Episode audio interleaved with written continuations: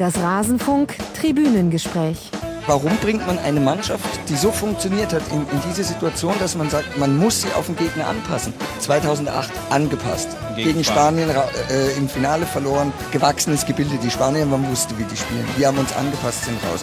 2010 Südafrika angepasst an die Spanier, rausgeflogen. 2012 angepasst an die Italiener, rausgeflogen. Achtung, und jetzt kommt der Clou. 2014, ab dem Viertelfinale, hat Jogi Löw jede Idee seiner, seiner Trainer, seines Stabs ignoriert und hat der Mannschaft vertraut. Und sie haben dreimal mit der gleichen Mannschaft ab Viertelfinale gespielt. So gewinnt man Titel. Ein Thema und jede Menge Nachspielzeit. Ja, so gewinnt man Titel. Ich begrüße euch zum Rasenfunk-Tribünengespräch. Mein Name ist Max Jakob Ost und was wir gerade hier im Intro gehört haben, das war vielleicht der Aufreger in Sachen Taktik bei dieser Europameisterschaft. Mehmet Scholl echauffiert sich über die Dreierkette, die gegen Italien eingesetzt wurde im Viertelfinale. Er hat da auch eine persönliche Note reingebracht, die habe ich aber rausgeschnitten, weil er sich später dafür entschuldigt hat. Das wollen wir ihm nicht weiter vorhalten. Aber ihr bekommt schon einen Eindruck, um was es in diesem Tribünengespräch gehen soll nämlich um Taktik und Spielanalyse. Und ich könnte mir keinen besseren Gesprächspartner vorstellen als denjenigen, der mir jetzt live gegenüber sitzt, und zwar Dr. Alexander Schmalhofer, Leiter des Fachbereichs Taktik und Spielanalyse am Institut für Fußballmanagement. Servus, Herr Doktor. Hallo, Servus. Schön, dass du mit dabei bist. Ich glaube, wir können bei Alex bleiben. Ne? Sehr gerne. Ähm, wir stellen dich gleich noch näher vor. Bevor wir ins, ins, Thema reingehen, muss ich aber noch drei Hörern danken, nämlich Nicola Elisha Matmou, Christian Bien und den über Twitter sehr gut bekannten Ralf Heuer. Vielen Dank, ihr drei habt uns unterstützt, unser rasenfunk.de slash unterstützen.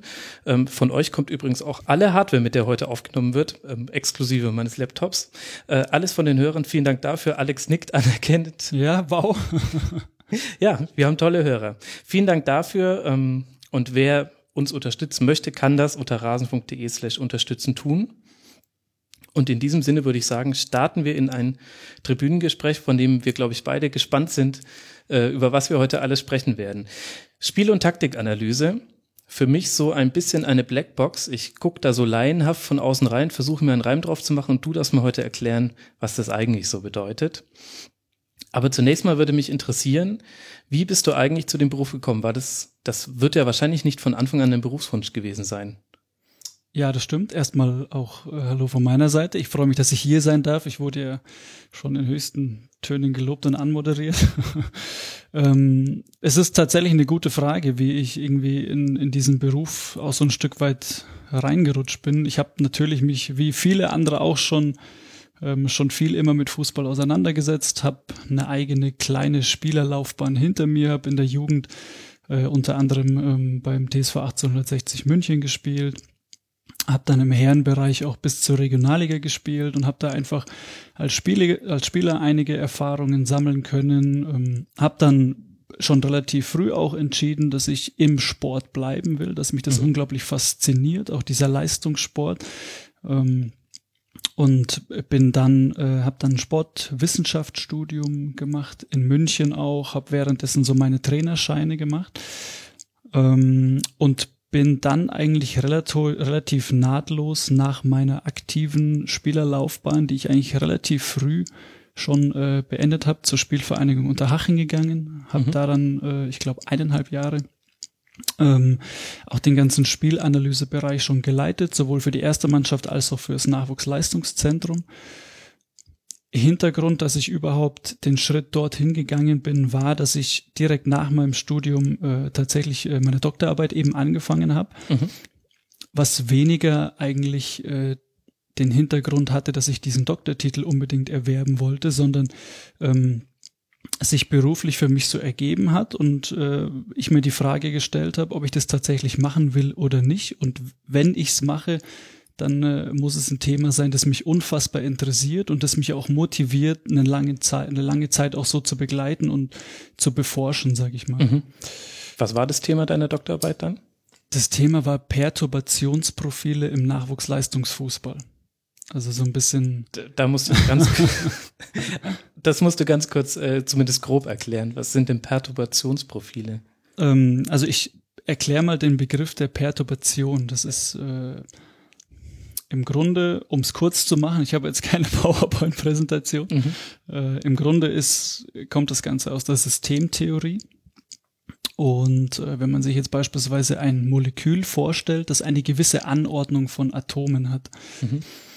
dann ist es so, ähm, dass wenn dieses Atom oder das Molekül samt seiner Atome ähm, in ein Ungleichgewicht gerät, also in eine Unordnung kommt, dann muss es irgendwo mindestens eine Ursache, ähm, einen Auslöser dafür gegeben haben, dass es eben dieses äh, Molekül in ein Ungleichgewicht gekommen ist. So, und übertragen auf das Sportspiel Fußball ist es so, dass wenn es zu einer Torchance oder zu einem Tor kommt, ich nenne es mal torkritische Situation, mhm. dann muss es bei der verteidigenden Mannschaft irgendwo mindestens äh, eine Ursache dafür gegeben haben, dass es eben zu einem Ungleichgewicht gekommen ist. So, und diese Ursache nennt sich dann Perturbation. Mhm. Und die habe ich erforscht und gesucht und habe äh, das Ganze angewandt auf eine Stichprobe von Jugendmannschaften, um dann schon auch wieder sehr praxisnahe ähm, Erkenntnisse gewinnen zu können. Krass. Wir müssen aber noch einen Schritt zurückgehen. Also zum einen, was die Hörer nicht sehen können, ist, du bist äh, wahnsinnig jung. Zumindest siehst du wahnsinnig jung aus. Ich glaube, wir sind gar nicht so weit auseinander. Ich bin 31. Ähm, das heißt, du musst ja schon, also zum einen muss äh, die Karriere ähm, früh geendet haben oder du musst früh mit dem Studium begonnen haben. Wie, wie, wie kam denn das? Ähm, hast du dann schon parallel zum Regionalligaspielen auch studiert oder kam das nacheinander? Genau, also ich habe äh, parallel zum Regionalligaspielen das Studieren angefangen und äh, war auch eine ganz gute Verbindung. Ich habe auch schon während des ähm, und habe dann relativ äh, knapp nach dem Studium äh, mit der mit der Doktorarbeit angefangen. Das ging irgendwie relativ nahtlos und ich habe jetzt beispielsweise auch äh, kein Auslandssemester gemacht, sondern habe sehr viel Zeit wirklich da rein investiert. Äh, mhm. Zum einen um ähm, ja, so in einem semi-professionellen Bereich meine Erfahrungen als Spieler zu sammeln und aber auch dieses Studium relativ schnell dann äh, dadurch durchziehen zu können, was mhm. äh, dann für mich den Vorteil hatte, dass ich aus dem Ganzen recht jung dann irgendwie hervorgegangen bin. Ähm, ja, wobei, das ist was, glaube ich, wo man äh, was völlig völlig wertvoller ist, weil jeder, der äh, auch ein Auslandssemester oder ähnliches macht, natürlich unfassbar viele Erfahrungen mitbringt, vielleicht auch noch mal sich sprachlich deutlich weiterentwickeln kann und mhm. genau, das war so so der Weg, den den ich dann gegangen bin. Welche Position hast du gespielt? Ich habe Innenverteidiger gespielt, Linksfuß. Ah ja, ganz gut, die natürlich auch das, das ganze Spielfeld vor sich. Und jetzt, jetzt komme ich auch langsam drauf, warum du in der Doktorarbeit nachgucken wolltest, wo so die Fehler entstehen, die zu Torchancen führen. Ja, das stimmt tatsächlich. Also ich glaube schon, dass ich da eben sehr motiviert daran war, weil mich schon immer fasziniert hat, ähm, Ursachen eben zu finden. Warum kommt es denn zu Torchancen? Und ich glaube, dass jeder Spieler, und das ist völlig wurscht, ob der Bundesliga spielt oder, oder Kreisliga spielt, äh, reflektiert so ein Stück weit nach dem Spiel das mhm. Spiel mhm. und äh, reflektiert auch, hey, was habe ich jetzt vielleicht gut gemacht, was habe ich schlecht gemacht, was kann ich besser machen oder ähnliches. Und es bleiben ja nicht immer alle Momente im Spiel hängen, sondern es bleiben ja so ausgewählte Momente hängen und da gehören natürlich Tore und Torschossen immer ganz stark auch dazu. Und gleichzeitig sind es ergebnisrelevante Situationen mhm. im, äh, im Fußball und haben do, äh, somit natürlich einen, einen deutlich höheren Wert auch. Und mir war es äh, oftmals auch zu wenig Info und Input, was ich dann bekommen habe, sozusagen von, äh, ja, von vielleicht von dem Trainer oder von dem Co-Trainer. Ich hätte gern oder wollte dann immer noch äh, viel tiefer das Ganze auch wissen. Mhm. Es war jetzt aber nicht so, dass du als Verteidiger nachweisen wolltest, dass alle Fehler schon im Mittelfeld entstanden sind bei jeder Torchance. Ach, vielleicht war es auch so. Nein, könnte man so vermuten ich lasse es mal so dahingestellt. Ich glaube, als Verteidiger hat man immer eine schwierige Rolle auch, aber ähm, nein, das hat, hat dann weniger auch vielleicht mit mir persönlich zu tun, sondern einfach mit der, mit der Tatsache, noch mehr über den Fußball erfahren zu wollen und äh, da einfach noch tiefer einsteigen zu wollen. Und aber immer mit dem, ähm, mit dem Hintergrund, dass ich äh, auch jetzt zum Beispiel in so einer, in so einer Doktorarbeit nichts entwickeln und beforschen will, ähm, was am Ende dann nicht auf dem Platz angewandt werden kann, sondern es mhm. sollen immer trainingspraktische Maßnahmen äh, daraus entstehen. Das ist was, was mich bis, bis heute auch begleitet und was, glaube ich, für uns auch institutseitig am Fachbereich und auch ähm, meine Person einfach immer ähm, so ein Stück weit vielleicht auch ausgemacht hat. Aber wo, ich würde mal davon, ich würde die gewagte These aufstellen, nicht jeder Innenverteidiger in der Regionalliga geht so analytisch und akribisch an diese Sache ran. Woher kommt denn diese so analytische und tiefe Begeisterung für den Fußball, wo hat denn das angefangen? War das dann tatsächlich, als es sich dann abgezeichnet hat, Regionalliga, man kommt in so ein professionelleres Umfeld rein oder kommt das schon aus deiner Jugend? Ähm, ja, ich glaube schon, dass, ich, dass mich das als, als Spieler begleitet hat. Ich glaube, dass ich äh, insgesamt einfach ein Spieler war, der sehr viel, ähm, sehr überlegt einfach schon gespielt hat. Das ist jetzt gar nicht gut oder schlecht, sondern es gibt ja eigentlich auch so in der Sportwissenschaft zwei Typen von Spielern. Das sind eigentlich ähm, die Spieler, die eher so ein bisschen überlegter spielen, die das sind meistens dann auch so die Sechserpositionen, die Innenverteidiger, die halt dann auch viel ähm, versuchen, sich selber und auch die Mannschaft zu positionieren. Und dann gibt's aber auch so ein bisschen diejenigen, die halt viel freier aufs, äh, aufspielen, die eher so aus dem Bauch heraus mhm. spielen, sag ich mal. Ähm, die aber genauso wichtig sind wie, ähm, wie der andere Part sozusagen auch. Und deswegen glaube ich, hat mich das als Spieler schon tatsächlich immer sehr, sehr fasziniert. Und dadurch, dass, dass ich dann einfach so, ein, so ein bisschen wissenschaftlichen Weg auch eingeschlagen habe, wo man natürlich immer auch versuchen will, vieles zu belegen und vieles mhm. zu beweisen, ähm, kam dann dieser, dieser analytische Hintergrund einfach noch äh, sehr stark dazu. Und wie klappt das, neben dem Regionalliga-Alltag noch zu studieren? Das, ich stelle es mir zeitaufwendig und anstrengend vor. Ja, das stimmt. Wobei äh, der Vorteil ist, diejenigen, äh, die jetzt vielleicht auch gerade zuhören und Bayernliga oder Regionalliga spielen, die wissen, dass man sich da auch so ein bisschen Geld ja nebenbei verdienen kann, um sich so ein Sportstudium dann auch, ich sage mal, zumindest mitzufinanzieren. Mhm. Ähm, und gleichzeitig äh, war es für mich äh, perfekt, weil ich im Studium unglaublich fit war. Wir haben total viel Sport gemacht und hat sich megamäßig okay. ergänzt. Mhm. Problematisch wurde es tatsächlich dann, als das Studium abgeschlossen war, äh, okay. als es dann beruflich so ein bisschen interessanter wurde, sage ich mal. Äh, dann ist es schwieriger, weil selbst in der Regionalliga ist es so, dass man halt irgendwie auch mal drei, vier Stunden mit dem Bus einfach fährt und äh, relativ viel trainiert. Und so ändert sich das dann. Und das war auch ein, ein Grund, warum ich für mich dann damals in der Regionalliga gesagt habe, okay, jetzt liegt auch hört sich jetzt so von das Angebot vor, ich habe die Möglichkeit, ähm, in Unterhaching das Ganze beruflich umzusetzen. Dementsprechend werde ich mich jetzt auch auf den, auf den beruflichen Weg konzentrieren und genau. Das heißt, das war dann eine bewusste Entscheidung, raus aus dem Sport als Akteur, als auf dem Spielerakteur rein als Trainer quasi. Richtig, kann man so sagen. Also es war eine sehr schwierige Entscheidung. Mhm, Glaube ich. Vor allem, also ich habe äh, beim TSV Buchbach gespielt, das darf man hier an der Stelle auch erwähnen, weil ich dafür gerne auch für den Verein Werbung mache, weil es ein unglaublich sympathischer Verein ist und ich ähm, eine tolle Zeit hatte und auch ähm, alles immer sehr wertschätzend war. Ähm, dann so auf die andere Seite zu wechseln, war schon, war schon was Besonderes, aber es hat mich auch unglaublich gereizt und äh, dann auch vor allem die Möglichkeit zu haben, direkt, sage ich mal, im im Profifußball auch ähm, erste Erfahrungen zu sammeln, war eine, war eine Riesenmöglichkeit, äh, die mir äh, damals dann auch die Spielvereinigung Unterhaching geboten hat. Und mit dem Background, den ich natürlich in meiner Ausbildung sozusagen hatte und das, was ich vielleicht auch irgendwie so ein Stück weit noch vorhab und hatte, hat sich das einfach wunderbar äh, ergänzt. Mhm. In welcher Zeit warst du dann bei Haching? Wo haben die da gespielt? In das war dritte, dritte Liga damals. Mhm. Genau. Und dann warst du sofort zuständig für Spielanalyse und taktische Vorbereitung von Profimannschaft und von den Jugendteams.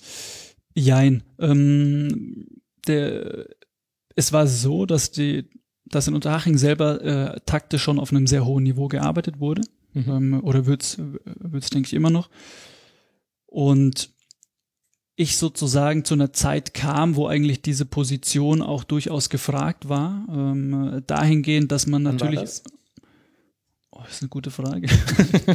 das war, glaube ich, im Winter 2013. Okay. Mhm. Genau. Ähm, dass es halt viel auch darum ging, zum einen das zu evaluieren, was man als Spielkonzept äh, schon sehr, äh, sehr stark erarbeitet hatte. Also das ist so der Taktikaspekt, äh, den du auch ansprichst. Ähm, und auf der anderen Seite halt wirklich auch im Sinne der Videoanalyse regelmäßig mit den Spielern zu arbeiten, Gegner vorbereiten zu arbeiten. Und äh, das war, glaube ich, dann auch für den Verein so ein, so ein Stück weit vielleicht ein nächster Schritt der Entwicklung, auch dann eine Person neben den Trainern äh, mhm. dazu zu holen, die sich darum auch ähm, mit kümmert und Nachwuchsleistungszentrum deswegen, weil diese klare Spielidee, die man in Unterhaching äh, dann auch gepflegt hat, äh, schon auch auf den Nachwuchsbereich heruntergebrochen werden sollte. Mhm.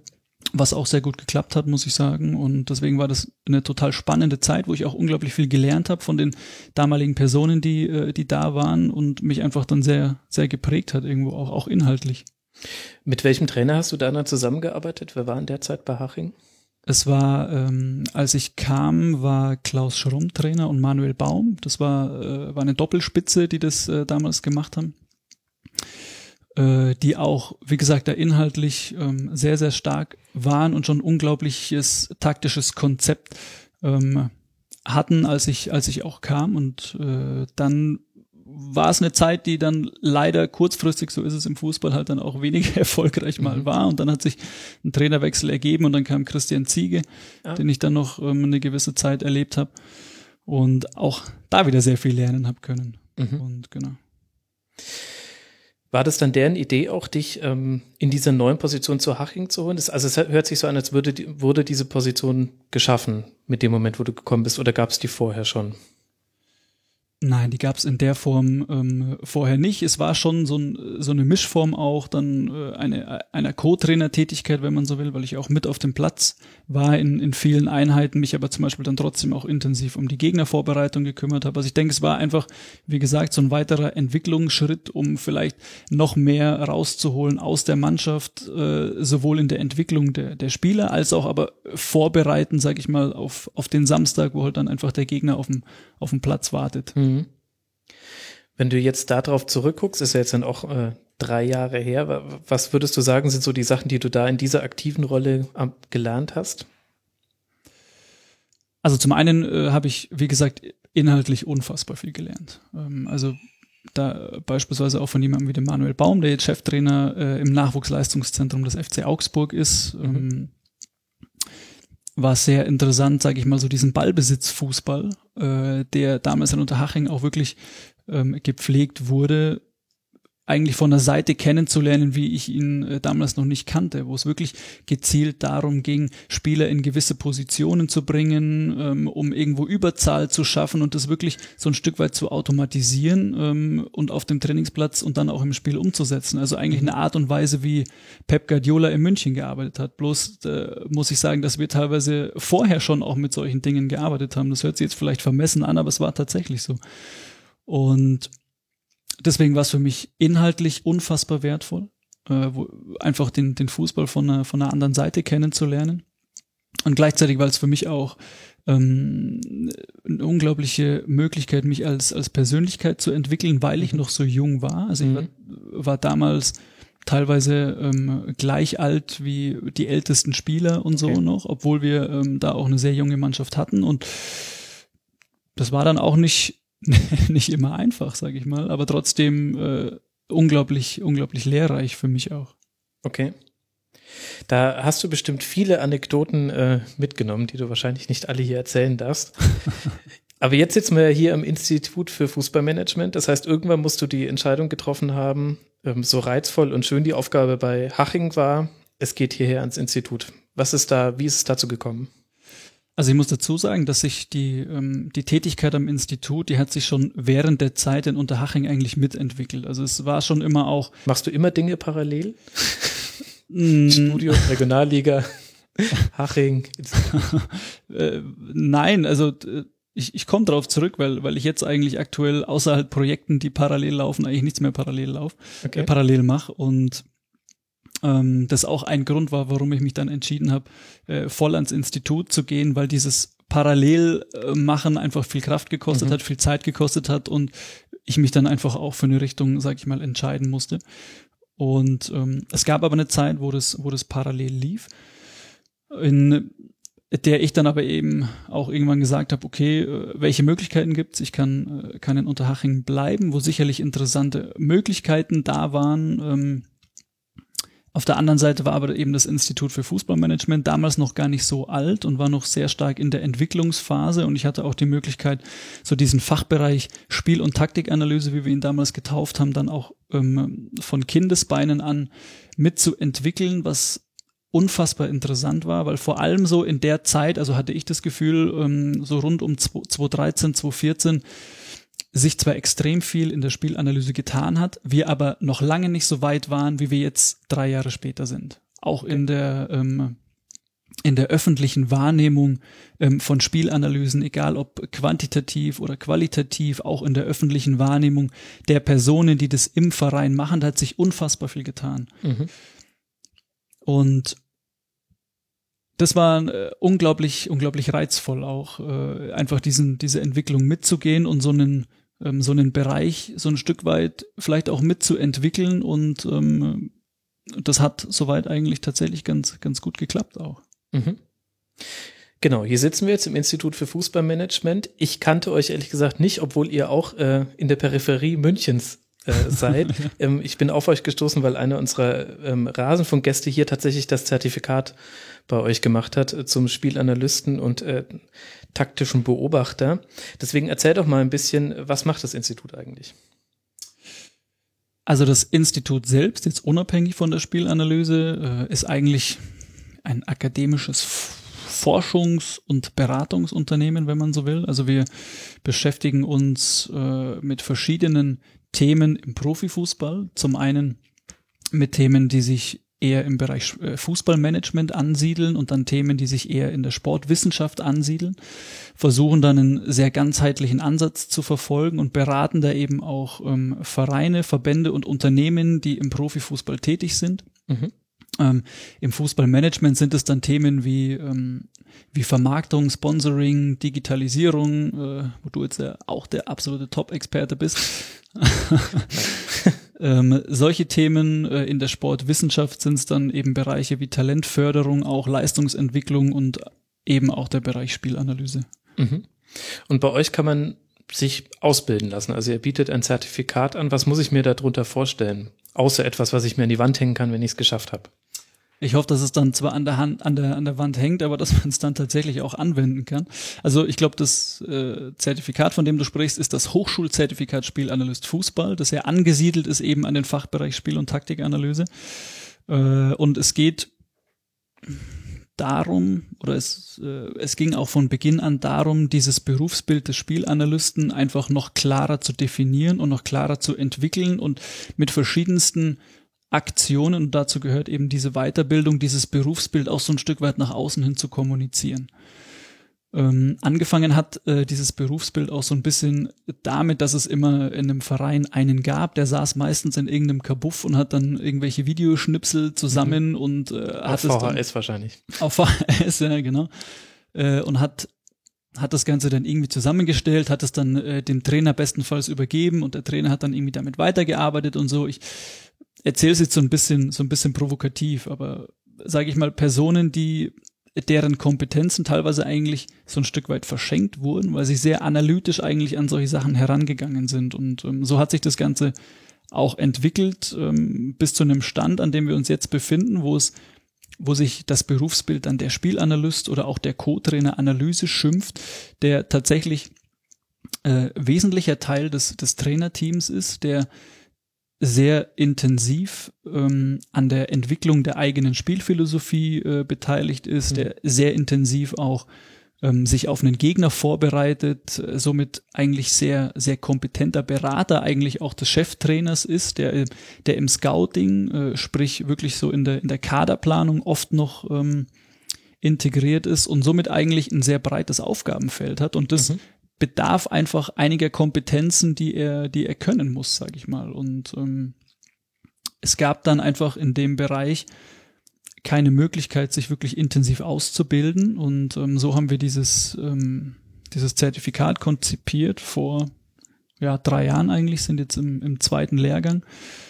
Und das hat sich tatsächlich sehr stark bewährt und der Markt hat es äh, extrem gut angenommen, weil er gesehen hat, okay, hier kann ich mich sehr praxisnah fortbilden und äh, die Dinge dann auch, auch umsetzen. Mhm. Wie läuft so ein Zertifikat dann ab? Es ist äh, vermutlich nicht so, dass man fünf Tage die Woche die Schulbank drückt, sondern ihr werdet das wahrscheinlich ein bisschen anders gestaltet haben. Genau, also wir pflegen ein sogenanntes semi-virtuelles äh, Lernformat. Mhm. Das heißt nichts anderes, als dass man ähm, bei uns insgesamt im Zertifikat, ich glaube, sieben Monate äh, teilnimmt und man hat eigentlich jeden Monat ein anderes Modul mit anderen Inhalten. Und jeden Monat ist man dann auch zwei Präsenztage vor Ort äh, in Ismaning bei uns und mhm. ähm, beschäftigt sich mit diesen Inhalten, auf die ich gerne noch eingehe äh, im späteren.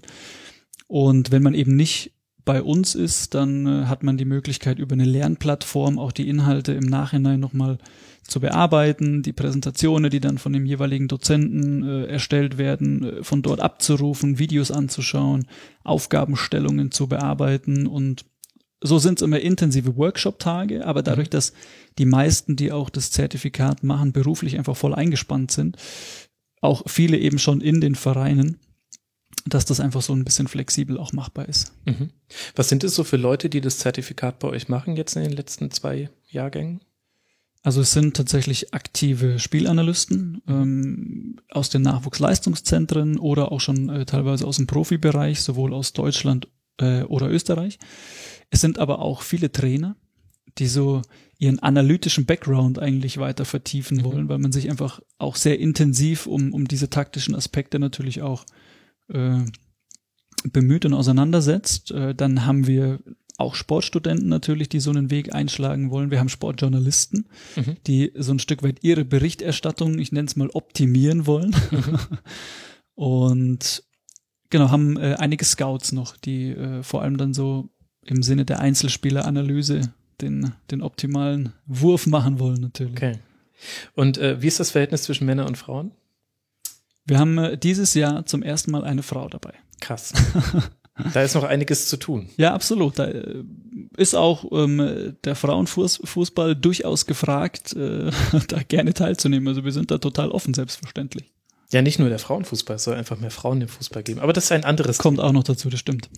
Okay, jetzt wissen wir, was du gemacht hast und was du jetzt gerade tust. Dann können wir jetzt eigentlich einsteigen und du darfst mir mal erklären, oh nein. wie funktioniert Spielanalyse. Es gibt wahrscheinlich verschiedene Arten, sich dem zu nähern. Wahrscheinlich einen total akademischen Weg. Den lassen wir jetzt mal weg. Du, kann, du darfst gerne immer wieder akademisch werden. Ich fange dich dann wieder ein. Aber lass mal einfach im Kleinen beginnen. Wie siehst du wenn du jetzt in deiner Analystenrolle ein Spiel siehst, wahrscheinlich kannst du es anders gar nicht mehr, wie siehst du ein Fußballspiel? Boah, das ist jetzt so eine, eine Riesenfrage, wo ich versuchen muss, auf den Punkt zu kommen mit den. Wir haben Zeit. Mit den essentiellen Punkten. Ähm, also wenn ich ein Spiel sehe, dann äh, beurteile ich es ja schon mal qualitativ. Mhm. Das heißt, das hat ja zunächst mal mit Spieldaten zum Beispiel nichts zu tun. Ähm, wo ich schon bei der ersten Unterteilung zwischen quantitativ und qualitativ bin, was ja vielleicht einen akademischen Hauch hat, aber ich glaube, jeder, der sich mit Spielanalyse beschäftigt, egal ob Medien im Verein oder auch ein, auch Fußballfans, ähm, ziehen immer wieder Daten auch zu, um äh, gewisse Dinge zu interpretieren. Klar, der berühmte Ballbesitz. Ja, da kann ich auch Hacking. ein paar. Da reden wir später drüber. da gibt's auch die ein oder andere lustige Anekdote, aber genau. Das heißt, äh, wenn ich die, wenn ich das Spiel anschaue, dann ist es eben äh, auf eine qualitative Art und Weise. Und dann geht's im Grunde fast wie, wie für einen Trainer auch um, um das Spiel äh, mit dem Ball und um das Spiel gegen den Ball. Ich muss zunächst natürlich mal unterteilen, ähm, analysiere ich den Gegner, analysiere ich die eigene Mannschaft, analysiere ich es vielleicht auch neutral eben für, für Medien beispielsweise. Mhm. Im Vordergrund steht so ein Stück weit eigentlich Muster zu erkennen bei einer Mannschaft. Jetzt nehmen wir mal das Beispiel Gegneranalyse, weil es sich übertragen lässt, auch auf die Eigenanalyse zum Beispiel. Ist es so, dass die, äh, dass eine Mannschaft immer einen gewissen Plan hat. Also wie spielt sie gegen den Ball? Wie läuft sie an? Wo lenkt sie hin? Aus welcher Grundordnung beziehungsweise aus welchem System spielt sie heraus? Was tut sie im Umschalten nach einem Ballverlust zum Beispiel? Also geht sie ins Gegenpressing? Das ist ja immer sehr viel diskutiert. Oder hält sie die Höhe, um die Initialaktion erstmal zu unterbinden? Oder sagt sie gleich, hey, ich verschwinde in die eigene Hälfte, mhm. macht ihr mal, ich will den Ball gar nicht gleich wieder erobern, so.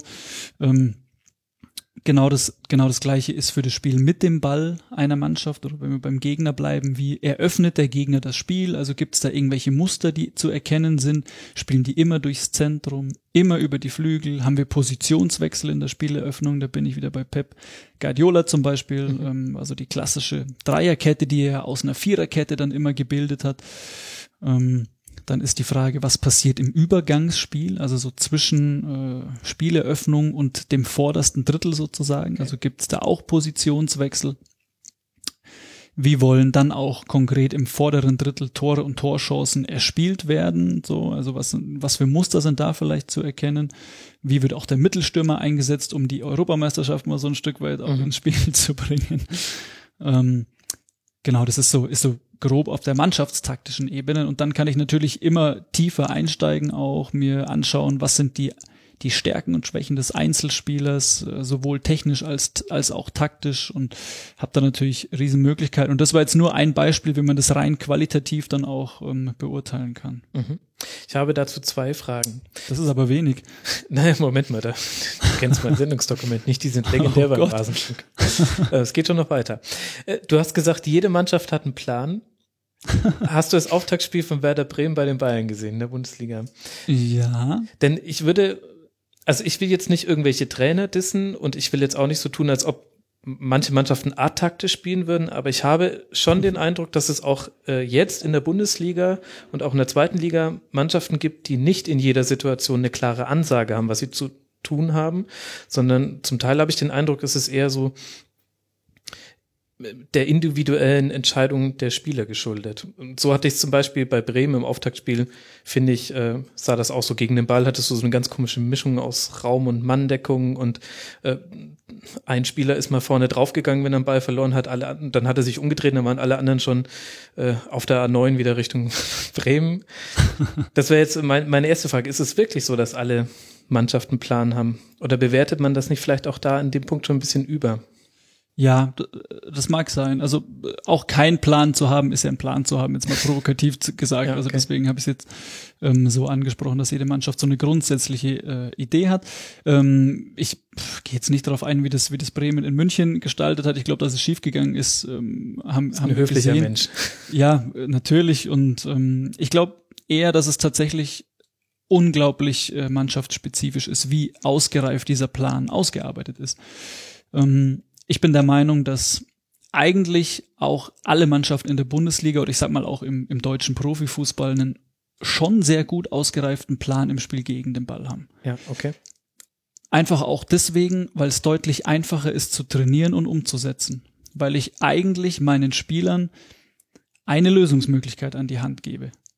Ähm, das ist jetzt nicht in die, im Detail in, in jeder Spielsituation so, aber wenn ich es vielleicht so ein Stück weit mannschaftstaktisch betrachte, dann kann ich ihnen eigentlich eine Lösung geben ähm, und äh, ganz klar ansagen, wie ich anlaufen will, wo ich gerne den Ball erobern will, was ich einfach in so Schlüsselmomenten machen will.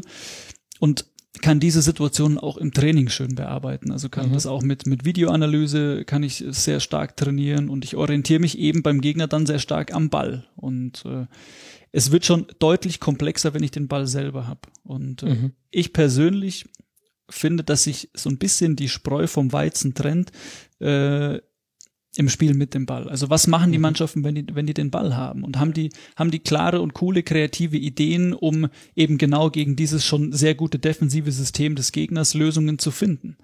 Und ähm, und da muss ich, da habe ich mehrere Faktoren, die ich einbeziehen muss. Ich habe den, ich habe das Gegnerverhalten, ich habe das eigene Mitspielerverhalten, ich habe den, den Ort, wo ich auch ähm, selber den Ball hab. Und das ist einfach deutlich schwieriger zu trainieren und ist auch ähm, nicht so wie vielleicht in anderen Sportarten, in denen ich klare Spielzüge von ganz hinten bis nach ganz vorne fertig trainieren kann sozusagen mhm. und weiß, da komme ich jetzt zum Torabschluss. Und das ist so etwas, was ich total interessant finde, auch im modernen Fußball, äh, wie sich das einfach weiterhin entwickelt, weil ich glaube, dass eben die Defensivkonzepte schon sehr gut entwickelt sind, mhm. auch wenn sie vielleicht mal nicht funktionieren.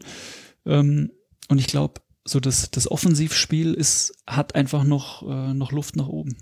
Wie viele Mannschaften in der Bundesliga würdest du denn sagen, gibt es, die gut sind im Ballbesitz, also die dir als, äh, als Profi gefallen bei dem, was sie machen, wenn sie den Ball haben? Denn ich als so Halbleihe hätte gesagt, da fallen mir ehrlich gesagt nur fünf, sechs, wenn ich, wenn ich wohlwollend bin, vielleicht acht ein, wo ich sage, das ist wirklich, die spielen quasi in einem Stil. Ist eine, ist eine fiese Frage, weil ich äh, tatsächlich auch gerade an fünf, sechs denke und sie gerne auch oder davon drei oder vier auch gerne begründe. Ähm, ich aber auch dazu sagen muss, dass ich äh, vor allem jetzt in der aktuellen Saison noch nicht alle 18 Mannschaften so intensiv angeschaut habe, dass ich mir da so ein Urteil bilden könnte, sag ich mal. Und ja, wir kommen beide aus dem Urlaub, muss man dazu sagen. Deswegen ja. seid ihr das sehr verziehen. Und die Saison ist ja auch noch nicht so ja, alt genau. und jetzt irgendwie sich auf die letzte Saison zu beziehen, da, dafür ist, glaube ich, der Fußball ein zu aktuelles Tagesgeschäft einfach. Ich glaube aber, dass ich ähm, also ich, ich bin total gespannt, wie sich äh, der FC Bayern entwickeln wird, jetzt mhm. auch, mit, der, mit dem neuen Trainer äh, Angelotti, der einfach das, das Erbe von Guardiola übernommen hat. Ich glaube, von Guardiola kann man erstmal halten, was man will. Ich denke, dass er den Ballbesitzfußball in Deutschland äh, einfach auf ein höheres Niveau gebracht hat. Auch was das allgemeine Verständnis dieses Ballbesitzfußballs mhm. betrifft, was auch wiederum, denke ich, Auswirkungen zum Beispiel auf, auf die Art und auf, auf die Art und Weise des Fußballs in, äh, in der Nationalmannschaft hatte. Ähm, ich finde auch, dass sich Borussia Dortmund zum Beispiel extrem weiterentwickelt hat unter Thomas Tuchel. Mhm.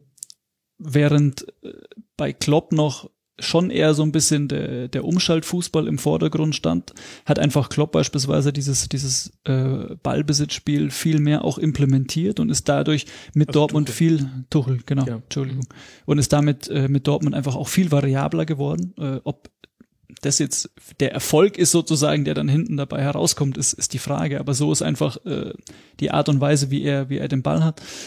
Leverkusen finde ich genauso, die eine lange Zeit viel auf den zweiten Ball gespielt haben, sehr viel dann auch versucht haben, in ein Gegenpressing zu gehen, auch dadurch viele Dinge zu provozieren, die sich, finde ich, in ihrer Spielanlage einfach extrem weiterentwickelt haben und Borussia Mönchengladbach äh, genauso. Mhm. Ja, das wären jetzt auch so die Namen gewesen, auf die ich gekommen wäre. Und dann finde ich, gibt's noch so ein paar äh, Teams, die einfach schon einen, einen Stil verfolgen. Also ähm, du hast einen VfL Wolfsburg, der ja auch, glaube ich, ein, in der letzten Saison eins der ganz wenigen Teams war, noch mit einer positiven Ballbesitzbilanz, also wo man schon sieht, okay, also die hatten oft den Ball und mussten deswegen auch oft was damit anfangen, mit äh, viel auf die Flügel raus, ähm, haben es aber nicht so ganz geschafft, diesen Cut von De Bruyne und Perisic irgendwie hinzukriegen, fand ich. Also die konntest du halt einfach mit einer viel höheren Geschwindigkeit in den Ball, in den Raum schicken und ähm, das geht halt, ging mit Draxler und schon in der letzten Saison nicht so. Jetzt in der Saison bin ich mal gespannt, wie es jetzt wird. Äh, dann und De Bruyne, Entschuldige, dass ja, ich unterbreche, nee, oder gerät ich dir direkt rein. Äh, man hat es ja bei der Europameisterschaft auch gesehen, was für ein unfassbar geiler Umschaltspieler Kevin De Bruyne ja, ist. Also, Wahnsinn. Da waren Stimmt. natürlich noch zwei, drei andere dabei, die das extrem gut gemacht haben. Aber auch zusammen mit Peresic war das für Wolfsburg einfach eine Waffe. Mhm. Und so der Abgang auch von De Bruyne hatte ich so ein bisschen das Gefühl, dass ihnen dadurch so diese diese Waffe so ein bisschen weggenommen wurde und sie haben es einfach nicht geschafft, auch ähm, dann im, ich nenne es mal Herausspielen von Toren und Torchancen, eine neue Waffe zu kreieren. Sei es wieder im Umschaltspiel oder dann auch im, im kontrollierten Ballbesitzspiel. Und mhm. ich glaube, dass das auch für Wolfsburg ein, ein Entwicklungsschritt sein kann, den, ähm, den man da durchaus anstreben kann. Da ist man ja bei der alten Frage, richte ich mich nach den Spielern aus oder richte ich die Spieler nach meiner Art Fußball spielen zu wollen aus? Und ich finde, das ist genau eins der Beispiele, wo man sagen kann, so, so kannst du halt mit Draxler und Schürle nicht spielen. Schürle hätte ich sogar noch eher zugetraut, allein von der Geschwindigkeit her, ähm, einfach in, in seinen vertikalen Läufen. Und es, es gab quasi keinen gut genugen Plan B in der letzten Saison. Und deswegen hat es nicht, ich meine, achter Platz, das äh, weit hinter den Erwartungen. Ja, absolut. Also denke ich auch. Und deswegen bin ich da auch sehr gespannt, was, was diese Saison auch passieren wird in, äh, in Wolfsburg. Und ähm, glaube aber, dass, dass da schon ein großes Potenzial in jedem Fall da ist.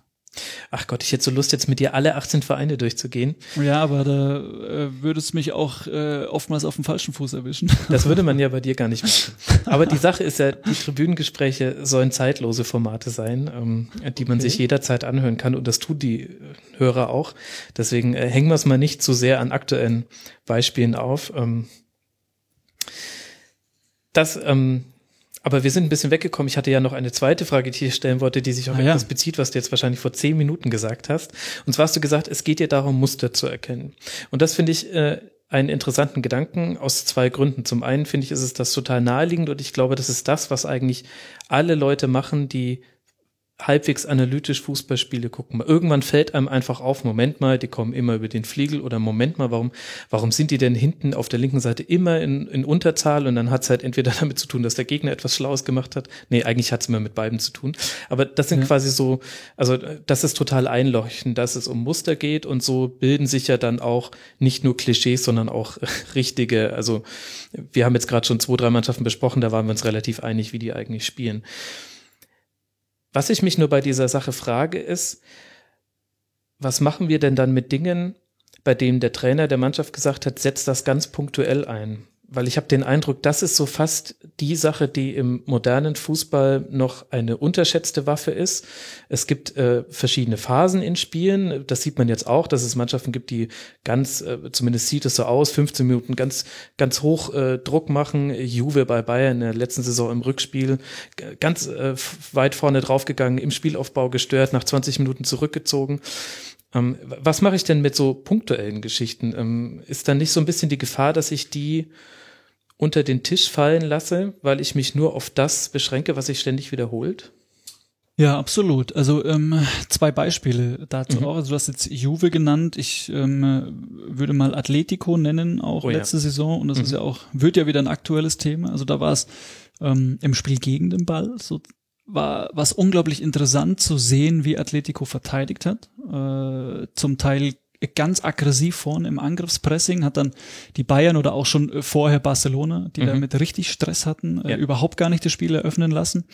Ähm, haben dann eine Zeit auch gehabt, wo sie wirklich im Mittelfeldpressing ganz gemütlich agiert haben, mit verschoben haben und ähm, hatten dann aber auch Phasen, wo sie wirklich komplett im Abwehrpressing waren, am eigenen 16er das Bollwerk aufgebaut haben und äh, das sind ja auch Muster, in dem Fall sind es halt drei Muster und nicht ein Muster sozusagen, mhm. wie man glaubt, dass es eine Mannschaft immer macht. Und äh, ich glaube, der elementare Punkt ist einfach dagegen immer Lösungen zu finden. Und ähm, in dem Fall hat, wenn wir es jetzt mal ganz, ganz banal sagen, haben die Bayern drei Lösungen gebraucht, gegen den ihr mannschaftstaktisches Anlaufverhalten. Und ich kann natürlich ähm, das Ganze sehr, sehr weit runterbrechen. Ich kann es bis zum Einzelspieler runterbrechen und mir immer noch die Muster anschauen, auch eines Einzelspielers. Also ist es ein Arjen Robben, der immer gerne in die Mitte zieht oder mhm. ist es jemand, der breit bleibt? Und so kann ich es ja in der Defensive bei einem Innenverteidiger und seinem Verhalten sozusagen auch machen ich glaube, es ist eine, eine, eine Gratwanderung auch, wie weit ich in die Tiefe einsteige. Und ich glaube, es ist auch eine Kunst dann des Cheftrainers zu entscheiden,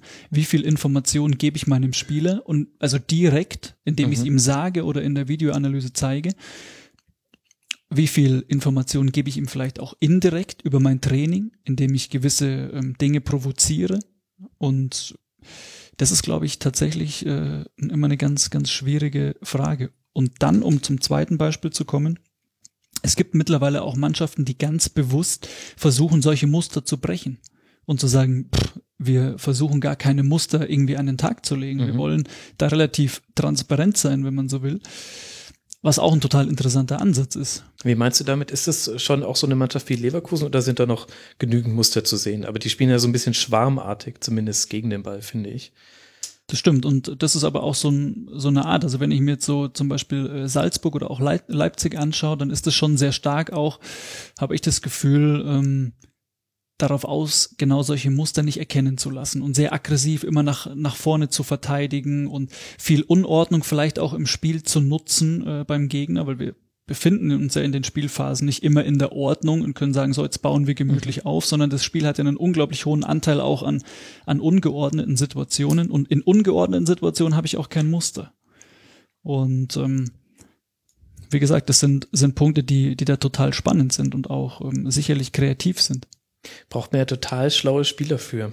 Das ist äh aber gut, das ist ein anderes Thema. Ja, aber ein interessantes. Ein, äh, ja, lass uns zu, den, äh, zu dem, was sich da generell auch so getan hat, äh, später noch ein bisschen kommen. Jetzt würde mich noch mal so interessieren, um einfach das zu verstehen, was du, was du täglich in deinem ja, Job machst. Sehr gerne. Ähm, du hast jetzt gesagt, also wie du dir Spiele anguckst, es ist klar, dass du dich entscheiden musst. Also wenn ich dir jetzt sage, analysiere mal, mal beide Mannschaften bis ins Detail, dann wirst du ein Spiel mehrmals sehen müssen, denn das geht nicht alles gleichzeitig.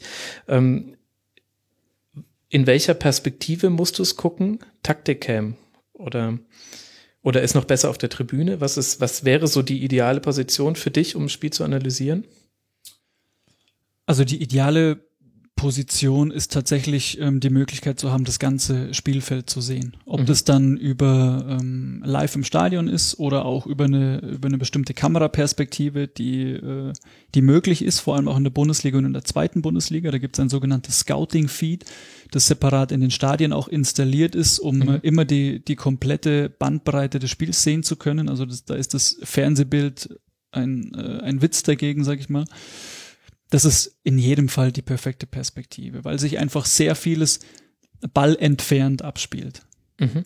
Und ähm, aber auch da ist es im Grunde so, dass wir jetzt, wenn wir beispielsweise für Vereine arbeiten, dann hängt es auch davon ab, welche Möglichkeiten haben wir, haben wir zur Verfügung. Also haben wir in der Bundesliga und zweiten Bundesliga dieses Scouting-Feed zum Beispiel, wo wir dann wirklich von oben alles sehen können? Mhm. Oder sind wir vielleicht noch eine Liga oder zwei drunter, ähm, in denen vielleicht auch die Kameraperspektive gar nicht möglich ist, weil man die hohe Tribüne gar nicht hat. Also sind wir auch voll im Amateurfußball, in denen Spielanalyse im Übrigen aber auch interessant ist.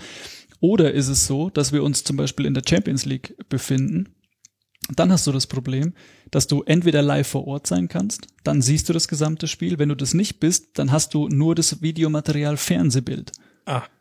Da gibt's zum Beispiel kein Scouting-Feed. Das ist ja verrückt. Und äh, das haben wir noch gar nicht gesagt. Du bist ja dafür zuständig. Ich glaube, das können wir ja äh, sagen, dass das Teil deines Jobs ist, auch Champions League zu analysieren. Genau, richtig. Also wir sind äh, fürs fürs ZDF tätig. Ich selber auch als äh, Fachberater von Oliver Kahn und ähm, die Kahn-Analysen. Ja, so so intensiv müssen wir da gar nicht einsteigen. Ähm, Kahn-Analysen ist nochmal ist nochmal was Eigenes. Ähm, aber da sind wir einfach in einer engen Abstimmung. Mhm. Das heißt, ähm, du bist dann da mit vor Ort dann und äh, deswegen äh, bist du nicht nur aus äh, Fernsehmaterial angewiesen. Ähm, wie, wie, läuft denn sowas ab? Also ich kann mir recht gut vorstellen, wie das äh, Briefing davor laufen wird. Sowas habe ich auch schon früher, als ich noch sportjournalistisch tätig war, oft genug gesehen, wie eben so taktische Vorabanalysen aussehen. Das ist ja quasi ein Teil der Spielanalyse. Ich bereite mich auf ein Spiel vor. Und dann gibt's ja den, den viel spannenderen Teil, wo sich wahrscheinlich auch die Spreu vom Weizen trennt, äh, der, der Live-Analyse. Ähm, ist es dann auch tatsächlich so, dass du ähm, äh, kurz vor Ende der Halbzeit äh, dich mit Oliver Kahn besprichst, ihr die Dinge sagt, die euch beiden aufgefallen sind, so dass er in der Halbzeit dann zumindest noch eine zweite Meinung vorher gehört hat? Oder wie funktioniert das? Ähm, genau, also so kann man sich das äh, ungefähr vorstellen. Ich würde es aber tatsächlich eher am, am Beispiel auch äh, eines Analysten im Verein festmachen, weil das mhm. eine ähnliche Art und Weise ist und vielleicht auch äh, so ein bisschen interessanter. Also es ist eigentlich so ein Stück weit äh, gang und gäbe mittlerweile, dass die Analysten ähm, eben einen, einen super Platz oben auf der Tribüne haben. Ähm, das heißt, die haben äh, da auch schon die, die komplette äh, View auf den, auf den Platz, haben die Möglichkeit auch schon mit technischen Mitteln, mit Videoanalyseprogrammen, ähm, ah, okay. auch ein Live-Bild dann das, das reinläuft sozusagen in den, in das Notebook auch schon zu bearbeiten, um dann äh, in der Halbzeit auch äh, Kontakt aufzunehmen, beispielsweise mit, äh, mit dem Cheftrainer, um essentielle Dinge dann auch zu besprechen. Das ist nochmal eine Möglichkeit, wie man einfach in der Live-Analyse da einwirken kann. Mhm. Was muss man können, um guter Spielanalyst zu sein? Ich würde sagen, eine Sache hat sich gerade schon herausgearbeitet, ich muss multitasken können. Denn wenn ich ein äh, Schnittprogramm bedienen soll, während ich ja gleichzeitig, während das Spiel ja weiterläuft, dann muss ich ja schon mal dafür die, die Fähigkeit haben. Was würdest du sagen, sind noch so Eigenschaften, die man haben sollte, wenn man Spielanalyst sein möchte? Ist eine gute Frage, weil das natürlich was ist, womit wir uns intensiv beschäftigt haben, auch im Zuge der, der Ausbildung, mhm. die wir, die wir entwickelt haben. Deswegen will ich, glaube ich, gar nicht darauf unbedingt hinaus, was man mitbringt, sondern was, was man vielleicht auch als Analyst an, an Kompetenzen einfach benötigt. Und ich, ich glaube, dass man schon ähm, eine gewisse Affinität auch zur, zur Wissenschaft so ein Stück weit mitbringen sollte, weil ähm, Spielanalyse für mich auch so ein so ein Mittelding ist aus Fußballforschung und, und Fußballpraxis. Okay. Zum einen, ähm, weil man schon sehr viel auch mit Daten arbeiten kann, vor allem wenn man es im professionellen Umfeld tut. Und zum anderen, weil man auch meines Erachtens sehr konzeptionell arbeitet, was für mich auch so ein Stück einfach so, ein, so einen akademischen Aspekt hat. Das kann, kann mit Sicherheit auch jemand, der den, der keinen, keinen sportwissenschaftlichen Hintergrund oder ähnliches hat, aber einfach so eine klare Struktur zu schaffen, mhm. etwas zu evaluieren, Wirksamkeit zu messen, ähm, hat in dem, in dem Zusammenhang, glaube ich, schon eine, eine bedeutende Rolle. Ähm, dann sind es denke ich, äh, videotechnische Aspekte, die man mitbringen sollte. Also dass man einfach in der Lage ist, zum Beispiel in der Gegnervorbereitung so ein Video zu schneiden, aber auch zu visualisieren. Also dass nicht nur mhm. das Spiel einfach abläuft, sondern dass klar ist, hey, worum geht's jetzt? Um welchen Spieler, ähm, um welche Bewegung äh, der gegnerischen Viererkette zum Beispiel. Das hat dann auch viel mit, mit Vermittlung zu tun, auch beim Trainer, auch sage ich mal, die Dinge gut anzubringen auch, was mhm. nicht immer einfach ist, weil im Trainerstab ist vielleicht dann der andere Co-Trainer mal noch anderer Meinung und dann ähm, sind das natürlich auch immer interessante Gespräche. Und dann sind es natürlich tatsächlich auch eben viel, viel taktische Dinge, die, ähm, die eine Rolle spielen, ähm, was, was dann mit, mit dem eigenen Auge zu tun hat. Und woher man diese taktischen Dinge hat, glaube ich, spielt gar nicht so eine Rolle. Ich glaube, dass es diejenigen gibt, die einfach eine unglaubliche Spielerkarriere hingelegt haben, unfassbar viele Erfahrungen dadurch gesammelt haben ähm, und dadurch ein sehr großes Wissen mitbringen. Ich glaube, dass viele aber auch, und das ist, glaube ich, auch so der, der Fußballfan mittlerweile sich in viele Dinge einliest oder mhm. vielleicht auch sowas ähm, hört, wie wir hier gerade äh, fabrizieren. Ähm, Kann sein und dadurch auch sehr viel sehr viel Inhalt sich sich irgendwie aneignet und das sind so so Punkte, die ich da als als elementar ansehe. Damit hast du ja die komplette Laptop-Trainer versus Ex-Profis als Trainer-Debatte, die Mehmet Schäumer aufgemacht hat, hast du ja schon in Grund und Boden argumentiert. Es gibt einfach auf beiden Seiten gute Trainer. 100 Prozent richtig, ja. Lass uns mal über die Vorbereitung auf ein, auf, ähm, ein Spiel sprechen. Ähm, wir nehmen jetzt einfach an, äh, Bayern spielt gegen Real Madrid, Champions League. Wie viele Spiele von Real Madrid zurück guckst du dir in der Regel an, um die Muster, über die wir gesprochen haben, zu erkennen?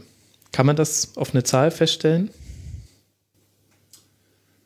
Ja, wahrscheinlich kann man es schon. Äh, zunächst, glaube ich, ist, ist erstmal wichtig zu erwähnen, dass es jetzt nicht zwangsläufig die letzten drei oder vier Spiele sein müssen, mhm. ähm, sondern dass es schon auch so ein, so ein Stück weit gegnerabhängig ist. Weil ja. jetzt nehmen wir mal an, Madrid hat die letzten drei oder vier Spiele gegen Mannschaften aus dem Tabellenkeller gespielt, dann interessiert mich das als Bayern München erstmal nicht so, ja. weil das ist ein anderes Spiel. Mhm. Ähm, wenn jetzt aber irgendwie vielleicht in den letzten drei Spielen zweimal auch das Spiel gegen Barcelona war oder vielleicht auch eine andere äh, Mannschaft, die so ein bisschen vergleichbar ist mit mit mir, dann sind die Spiele schon, schon deutlich interessanter. Und ähm, dann ist es auch wieder davon abhängig, wie intensiv man es betreibt. Aber ich würde mal sagen, drei Spiele, vier Spiele ähm, sind es eigentlich schon. Und wie lange dauert es, ein Spiel zu analysieren? Ich meine, du musst jetzt natürlich so grobe Schätzwerte abgeben, weil jedes Spiel anders ist. Absolut.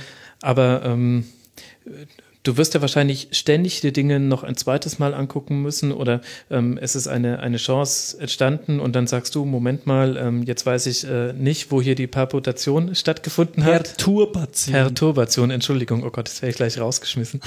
ähm, da musst du wieder zurückspielen. Ähm, kann man das so runterbrechen? Wie lange sitzt man da so an einem Spiel im Schnitt?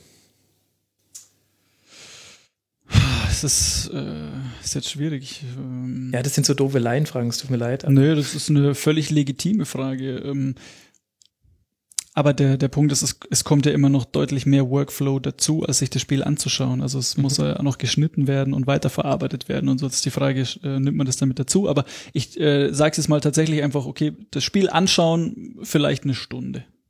Ah, okay, also sogar weniger als die eigentliche Spielzeit. Ja, also ich glaube, je öfter man das macht, desto, ähm, also bei, bei mir ist es aktuell zumindest so, dass ich dann ähm, aktuell ein bisschen weniger brauche, weil ich über viele Dinge einfach hinwegspringen kann. Mhm.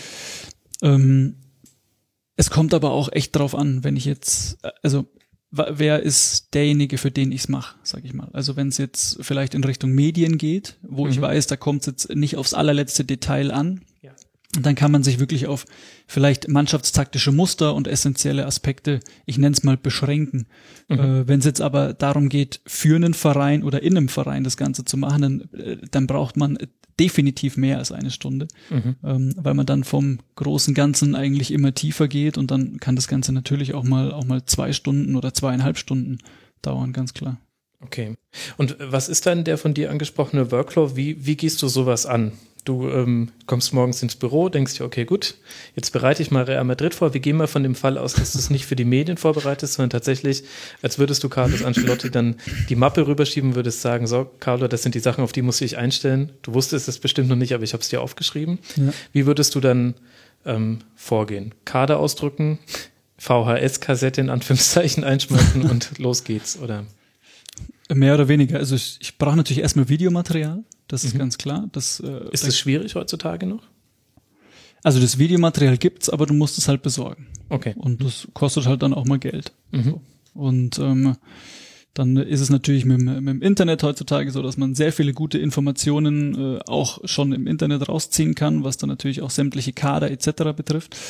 Ähm, wenn ich es jetzt für Herrn Angelotti machen würde, dann äh, wäre es so, dass ich natürlich noch sehr viele Infomappen beziehen könnte, auch rein statistischer Natur von äh, Anbietern wie zum Beispiel auch Opta, mhm. ähm, so dass ich da schon sehr info viele Informationen kriegen würde, die ich selber äh, nicht mehr zwangsläufig recherchieren müsste. Und das würdest du dir vor dem Spiel angucken, die Spielstatistiken zu dem Spiel? Das ist, denke ich, unterschiedlich. Also ich, äh, manchmal kann man, kann man sich das Ganze vorher schon durchlesen, um einen Eindruck zu gewinnen. Mhm. Manchmal nachher, um vielleicht seine Eindrücke zu bestätigen. Manchmal ist es eine Erkenntnis vielleicht, die im Spiel läuft, die man vielleicht mal kurz nachschauen möchte, was denn die Daten dazu sagen. Vorausgesetzt, es gibt eine Aussage dazu. Das gibt's ja auch nicht immer. Und ähm, deswegen glaube ich, gibt es da kein, kein Patentrezept. Okay. Genau. Und dann nimmst du dir dein, dein Blog oder dein, dein Notizprogramm und fängst an, die Muster zu erkennen, die nicht jeder sieht. Ich weiß nicht, ob sie nicht jeder sieht, aber ich würde es auf oder ich gehe es so an, dass äh, wir eine Videoanalyse-Software haben, in der ich dann das Video einspeise, wenn man so will. Und ähm, dann habe ich die Möglichkeit, in dieser Software verschiedene Tags zu setzen. Mhm. So, und da kann, das ist eigentlich, kann man sich vorstellen, wie in and out. Also es kommt eine Situation, eine Spieleröffnung und ich sage, ah, das interessiert mich jetzt. Mhm. Dann äh, klicke ich das Ganze an und dann beginnt die Situation quasi zu laufen und dann sage ich irgendwann wieder Stopp und mhm. dann ist das Thema wieder erledigt und dann habe ich diese Sequenz Spieleröffnung zum Beispiel. Ja, okay. Mhm. Und so kann ich eigentlich das ganze Spiel durchsequenzen, wenn man so will, und kann mhm. das Ganze nach dem ähm, Muster oder nach der Methode, wie ich es für mich persönlich als sinnvoll sehe, kann ich es durchtaggen und reduziere dadurch eigentlich das Spiel auf die elementaren Bausteine. Mhm. Ähm, da gibt's unterschiedliche Ansätze, was alles dann getaggt wird sozusagen. Und ähm, ich glaube aber, dass im Grunde jeder äh, übergreifend ähm, dieselben hat. Es kommt nur darauf an, wie tief geht man dann rein. Das ist, wie wir vorher gesagt haben, Spiel gegen den Ball und Spiel mit dem Ball die Unterscheidung. Mhm. Im Spiel gegen den Ball ist es das Anlaufverhalten ähm, der Mannschaft, wenn die eben nicht den Ball haben. Es ist die Pressingart in dem Zusammenhang.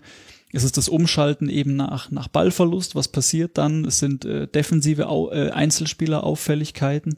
Es sind mhm. defensive Standardsituationen, die haben wir bisher noch gar nicht angesprochen, die spielen aber natürlich auch eine Rolle, ist klar. Äh, und äh, im Spiel mit dem Ball genau dasselbe, wie, wie vorher die Struktur eigentlich schon mal kurz angesprochen. Also wie wird das Spiel eröffnet? Spieleröffnung heißt Überspielen eigentlich der ersten Verteidigungsreihe des Gegners, wenn man so will. Mhm. Und ähm, wie wird das Spiel fortgesetzt? Wie ist das Umschalten nach Ballgewinn? Ähm, also gibt's hier auch Muster, die zu erkennen sind. Viele Mannschaften haben verschiedene Entwicklungsspieler zum Beispiel, die sich sehr stark immer dann im Zentrum positionieren und schon auf Lücke eigentlich stehen, dass wenn der Ball gewonnen wird, dass man eigentlich direkt auf die Person umschalten kann. Mhm. Dann gibt's Zielspieler, also um es jetzt vielleicht mal an dem Beispiel Dortmund festzumachen, ähm, glaube ich, war es letzte Saison, das war auch gegen die Bayern sehr stark, glaube ich, war Kagawa. Ja, das ähm, war das Rückspiel. Genau. Nee, das Spiel in München war das, ne? Das war, nee, das war das Spiel in Dortmund, glaube ich, bei dem. Ach, stimmt, äh, mit, mit Gündogan verwechselt, wo er ihn vorgeschoben hat von der 6. Das war das in genau. München und du redest vom Dortmunder Spiel, genau. Genau, und äh, Pokalfinale war, äh, war er dann auch noch. Und mhm. ähm, ich bin mir jetzt auch nicht mehr hundertprozentig sicher, wer dann so der, der Entwicklungsspieler war, aber halt einfach eine Person, die das die sich dann im Zentrum einfach schon so ein Stück weit positioniert und dann hat man zum Beispiel im Umschalten dann äh, bei Dortmund jemand dann wie Aubameyang, der natürlich absoluter Zielspieler ist mhm. auch, der sofort in die Tiefe geschickt wird gerne, wenn es möglich ist, der natürlich dazu auch un unfassbar geile Laufwege auch hat. Ähm, und so kann man eben auch dann das Umschalten nach Ballgewinnen ein bisschen strukturieren und äh, das Gesamte ergibt dann eigentlich einen Ausschnitt eines Spiels, wenn man so will. Mhm. Und dann gibt es die Möglichkeit, ähm, diese Tags, die man dann hatte, äh, entsprechend zu einem Video zusammenzuschneiden. Es gibt die Möglichkeit, in diesem, äh, in dieser, in dieser Software, in dem Fall ist es Dartfish, äh, mit denen wir arbeiten, nenne ich jetzt einfach mal ganz kurz, weil ich sie ja. sehr gut finde. Ähm, kann man dann eben auch äh, Dinge visualisieren. Okay. Spieler hervorheben zum Beispiel, Räu äh, freie Räume oder ähnliches dann auch skizzieren. Also einfach um klar zu machen, hey, das ist das Muster bei der Mannschaft. Mhm. Und dann ist natürlich immer noch die Frage, wie landet es beim Trainer? Mhm. Und ähm, da gibt's verschiedene Möglichkeiten auch. Also ich kann natürlich ganz banal mir das als Videodatei abspeichern und als USB-Stick oder so übergeben. Ist aber, glaube ich, gar nicht mehr so zeitgemäß. Heutzutage hat man ja auch die Möglichkeit, das alles online zu machen. Und Okay. äh, da gibt's dann zum Beispiel auch von, von dem Anbieter eine, eine Videoplattform, wo man dann auch von überall drauf zugreifen kann und ähm, das Ganze auch sehr interaktiv gestalten kann. Wie schwierig ist es denn da, sich nicht im Detail zu verlieren? Dann ist ja, ich stelle mir die schwierigste Aufgabe eigentlich gar nicht darin davor, Muster zu erkennen oder auch die verschiedenen Spielsituationen. Wahrscheinlich könnte ich das mit dem Vertaggen auch halbwegs hinbekommen. Ähm, aber dann irgendwann kommt der, der schmerzhafte Punkt, wo du dich entscheiden musst, auf was reduziere ich es jetzt? Ähm, wie, wie schafft man es da auch, Dinge nicht überzubewerten oder äh, sich nicht zu sehr im Detail zu verlieren, vielleicht auch ähm, letztlich Dinge einzuberechnen, wie, naja, da hatten sie irgendwie aber auch einen komischen Tag. Ähm, die beiden anderen Spieler haben mir andere Dinge gezeigt. Ist das dann Erfahrung? Ist das Intuition? Also ich glaube, zunächst einmal ist es so, dass man insgesamt äh, Spielanalyse auch nicht überbewerten sollte. Ich glaube, dass Okay. es gibt so einen so einen Spruch, den ich ganz cool finde, den habe ich beim beim DFB mal gelernt. Äh, auch äh, es gibt auch Trainer, die können den Erfolg der Mannschaft nicht verhindern. Ja, okay, das ist ein guter Spruch. Also das ist einfach und ich weiß, ich schieße mir jetzt ins, ins eigene Knie, aber wir wissen nicht, welchen Anteil hat die Spielanalyse, egal wie umfassend sie äh, betrieben wird und auch auch eine Spielphilosophie auf den Erfolg. So, das will ich einfach mal im Grunde hier reinschmeißen, ähm, weil's weil der Hype schon so durchaus stark ist äh, in, der, in der letzten Zeit, dass Spielanalyse nicht über Sieg oder Niederlage entscheidet. So, Mhm. Punkt. Ähm, man hat aber die Möglichkeit einfach, ich sage immer gerne, so die, die Erfolgswahrscheinlichkeit zu erhöhen. Das ist jetzt nichts wissenschaftlich nachgewiesenes, aber das ist eine These von meiner Seite, basierend auf den Erfahrungen, die ich, die ich gemacht habe. Und in der Reduktion des Ganzen, glaube ich, ist das Elementare, dass man Kernaussagen hinkriegt, die für den Trainer ins Training eingebaut werden können, ähm, die bei der Mannschaft ankommen und die einfach wirklich einen klaren Matchplan darstellen, dass jeder weiß, was er zu tun hat. Und auch da ist es dann, glaube ich, sehr, sehr mannschaftsabhängig, wie viel Information gebe ich jedem Einzelnen. Und äh, dann bin ich wieder auch beim, beim Cheftrainer, der da, glaube ich, eine elementare Rolle spielt, der auch vielleicht so ein Stück weit entscheiden muss, wie viel baue ich jetzt auch in die, in die Mannschaftsanalyse ein, wie viel Ja. Info gebe ich auch so einem Spieler im 1 zu 1 Gespräch oder im, in der Gruppenanalyse zum Beispiel.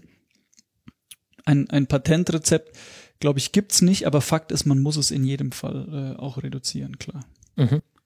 Und das ist vielleicht, wenn ich das noch anführen darf, das Ja. ist auch die Schwierigkeit, finde ich, also da kann ich jetzt auch nur so aus meiner persönlichen Erfahrung sprechen. Das ist auch die Schwierigkeit, wenn man äh, mit so einem Spiel anfängt.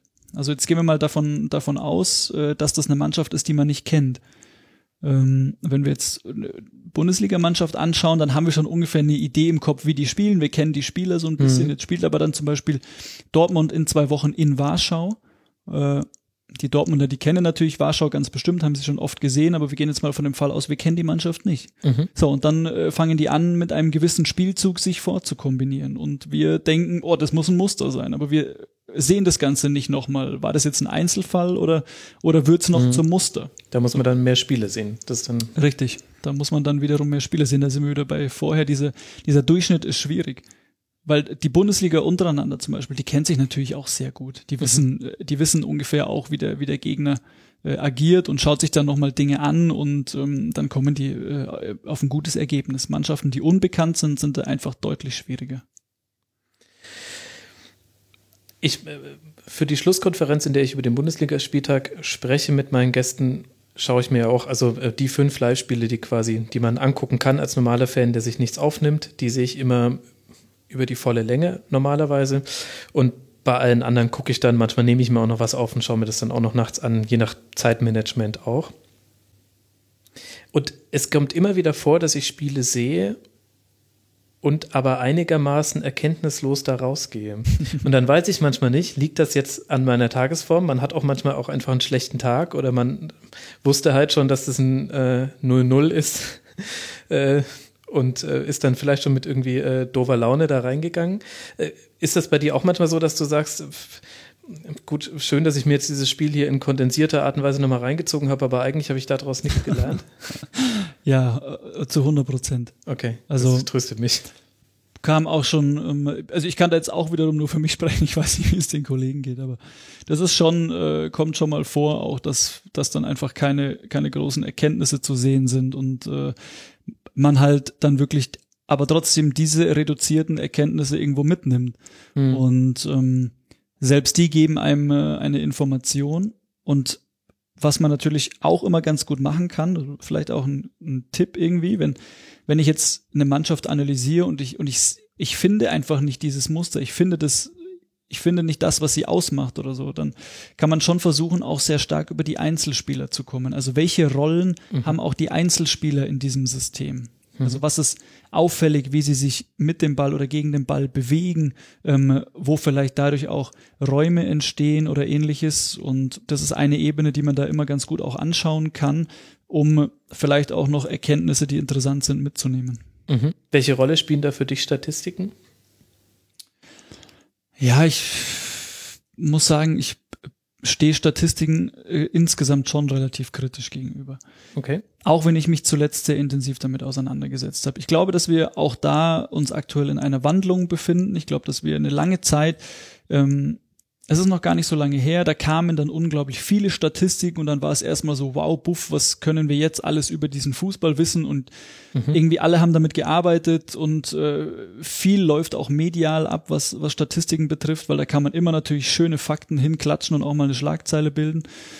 Ähm, es wirkt auch immer wahnsinnig gebildet. Also allein wenn du die Torschüsse zitiert hast eines Spiels, dann ähm, habe ich immer den Eindruck, ähm, dass das manche auch so ein bisschen als äh, als das Abzeichen verwenden, um zu sagen, hier guck mal, wie ich mich mit diesem Spiel beschäftigt habe. Ja, klar, kommt, kommt auch noch mit dazu. Und äh, aber es ist halt, und da bin ich bei meinem äh, Anfangspunkt von der Doktorarbeit eigentlich, es, es hat zunächst nichts oder nur wenig oft was direkt mit dem Trainingsplatz zu tun. Also das, was ich als Mehrwert gewinnen kann aus den Daten. Ich habe ein, ein doofes Beispiel auch, das erzähle ich gerne immer wieder, weil ich es aber auch so sauwitzig finde, ist, ähm, es, es spielte Team A gegen Team B und Team A bezwang Team B mit 5 zu 0. So, und dann wurde der Experte Y, äh, vielleicht war es auch der Trainer, ich weiß es gar nicht mehr, zumindest würde ich es auch nicht verraten, wurde dann nach dem Spiel gefragt, ja, warum ist denn dieses Spiel jetzt 5 zu 0 ausgegangen? So, und dann äh, Blick auf die Daten und äh, dann hieß es, naja, ist doch klar, die sind im Schnitt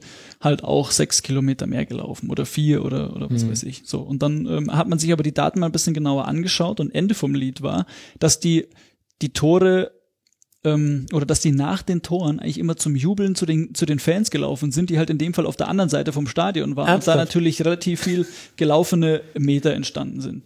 So, Ach. und das ist halt so ein Kernbeispiel davon, wie man halt Daten natürlich nicht einsetzen darf, mhm. indem man sie einfach fehlinterpretieren kann. Mhm. Und das ist so die Gefahr des Ganzen. Ähm, Aber dann kann ich mich ja nie auf Daten verlassen, weil ich habe ja auch nicht die Zeit, das Spiel so oft äh, und mit so vielen Augen quasi anzugucken, dass ich mir immer sicher sein kann, dass da jetzt ähm, dass da jetzt kein Fehler oder keine Missinterpretation drin liegt. Die Daten sind ja nicht falsch. Ich muss, muss ich mich nicht ab einem gewissen Punkt auch manchmal auf Daten verlassen können? Absolut. Und, und das kann man, kann man heutzutage auch. Also die Daten werden ja ähm, sehr gut erhoben auch und die Daten entwickeln sich ja weiter. Ich, ich will bloß damit sagen, man muss einfach vorsichtig sein, wie man die Daten äh, mhm. interpretiert und einsetzt. Und in dem, in dem Fall konnte man sie halt einfach nicht als schlüssiges Argument verwenden. Und und das zeigt aber, oder die Entwicklung zeigt eben, dass dann viele äh, fanden es dann immer äh, super und klasse, mit diesen Daten zu arbeiten. Und irgendwann hatte man aber so viel Daten, dass man irgendwann mal sich überlegt hat, hey, okay, und was kann ich jetzt eigentlich damit anfangen? Und mhm. in der, in der Fußballforschung sozusagen war es dann oft so, dass man versucht hat, Zusammenhänge zu suchen. Also ich schmeiß in irgendeine, in irgendeine Maschine, schmeiß ich alle Daten rein und dann schaue ich mal, was hinten rauskommt. Ah, Big Data. Okay. zum Beispiel. So. Und dann kommt von mir aus raus, naja, äh, ich gewinne mehr Spiele, wenn ich äh, mehr Flanken schlag. Jetzt bin, bin ich aber als Spielanalyst im Verein und dann gehe ich zu meinem Trainer und sage, hey, wir gewinnen mehr Spiele, wenn wir, wenn wir mehr Flanken schlagen. Dann sagt er zu mir, hol dir deinen Vertrag ab. Die Information kann ich nicht gebrauchen, sozusagen. Okay. Aber das ist doch dieser Ansatz, den zum Beispiel so ein, so ein Club wie Nordsjælland in Dänemark, glaube ich, ist es äh, verfolgt und ähm, also was ja so ein bisschen aus dem Baseball rüberkam. Ähm, ich habe gerade Moneyball heißt, glaube ich, der Film mit Brad Pitt ja. ähm, mit den ach Gott, jetzt habe ich gerade den Teamnamen vergessen. Auf jeden Fall ein Baseballteam, was sehr nach Statistiken dann äh, gescoutet hat und so dann sportlichen Erfolg hatte. Und das ist inzwischen ja auch ähm, bei manchen Teams im Fußball gelandet, wobei man schon mal die Einschränkung machen muss. Baseball ist ein noch viel krass datenbasierterer Sport als Fußball.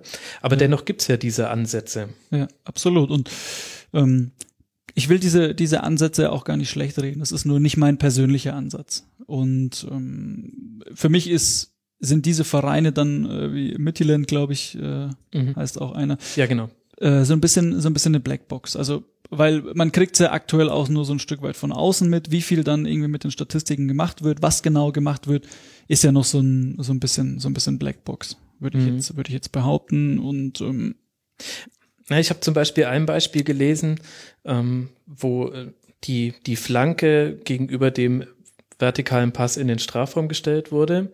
Ist ein bisschen schief, weil nicht immer, wenn du in der Flankenposition bist, bist auch in der Position einen vertikalen Pass zu spielen, aber immerhin könntest du einen Pass in den Strafraum spielen, wo eben rauskam, allein vom statistischen her gesehen, ist es immer schlau, auf die Schlanke zu verzichten und den versuchen, den vertikalen Pass zu spielen, weil der in neun, in einem von zehn Fällen äh, zum Tor führt und die Flanke eben in, in weniger Fällen. Ist das nicht, und da habe ich mir gedacht, naja, das ist, äh, schon eine Erkenntnis. Ich meine, wenn ich jetzt äh, eine Mannschaft habe, wo vorne ein 2,50 Meter Stürmer drin steht, äh, der nicht dribbeln kann, dann hilft mir diese Erkenntnis nicht weiter. Ich werde bei Flanken bleiben. Aber das ist doch schon was, wo man sagen kann, hm, das ist äh, durchaus eine interessante Erkenntnis, weil vielleicht liegt das ja auch größere Muster im im jetzt äh, global gesehen im Fußball auf. Dadurch, dass Mannschaften relativ ähnlich verteidigen. Also das Zentrum ist jetzt bei allen Mannschaften dicht. Das hat man auch bei der Europameisterschaft super gesehen. Das können alle Mannschaften können das inzwischen. Manche können es, indem sie da drei Defensive hinstellen. Manche schaffen es aber auch sogar nur mit einem Defensiven.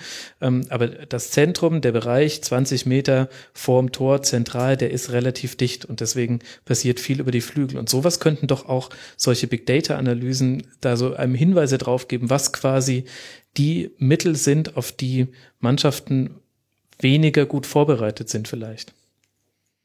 Ja, ein langgezogenes Jahr. Also ich, ich glaube, ähm, du hast ja jetzt schon Beispiele genannt, die ja eigentlich schon sehr stark in die ähm, in die fußballspezifischere Richtung gehen. Also die schon auch eingesetzt werden, um Fragen zu beantworten, die die Praxis interessieren. Das mhm. ist ja schon mal der richtige Ansatz, finde ich. Das hatten wir eine lange Zeit nicht und jetzt haben wir es aber. Okay. Ähm, oder jetzt bewegen wir uns so Schritt für Schritt dahin. Jetzt äh, habe ich so quasi meinen historischen Abschnitt von vorher damit beendet. Ähm, ich glaube aber trotzdem, und du hast das Beispiel ja äh, auch selber genannt, dass es, dass du es nicht verallgemeinern kannst. Mhm. Also diese verallgemeinerte Aussage, äh, 9 von 10 oder von mir aus 99 von 100 oder wie auch immer, ist halt unglaublich schwierig jetzt auch für mich verwertbar als Trainer einer Mannschaft. Ja wenn du es mir jetzt vielleicht bezogen auf meine Mannschaft sagst und bei uns war das äh, so und so oft, äh, in so und so vielen Fällen war das dann so und so, dann hat es, denke ich, eine, äh, eine größere Bedeutung auch. Aber dann beziehst du schon auf deine eigene Mannschaft und dann bist du so in dem Konstrukt auch oder so in so einem, in so einem Feld, das der Analyst in einem Verein auch bearbeiten kann, sollte, wie auch immer, dass er diese Daten, ähm, die er zur Verfügung hat, dass er die spezifisch auf die eigene Mannschaft auch wirklich einsetzt. Und das ist, glaube ich, so ein, so ein Weg, der da, der da richtig ist. Und ich nenne dir aber mal ein anderes Beispiel, ähm, wenn wir jetzt wieder bei diesen Mustern sind. Ähm, Im Grunde geht es darum, einen Matchplan zu erstellen. Und wenn jetzt eine Mannschaft läuft auf eine gewisse Art und Weise an, dann kann ich das Spiel auf eine gewisse Art und Weise eröffnen, um diese erste Verteidigungslinie beispielsweise zu überspielen. Mhm.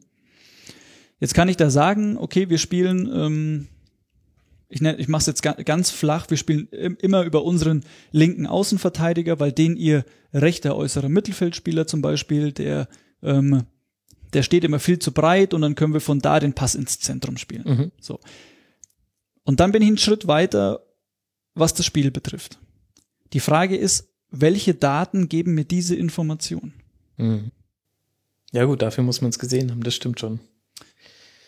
Und äh, deswegen ist, ähm, das ist halt so die, die Gratwanderung, wie ich da Daten einsetze. Mhm. Ähm, ich persönlich finde, und wir haben ein, ein sehr großes Projekt für die, für die Deutsche Fußballliga äh, da auch umgesetzt.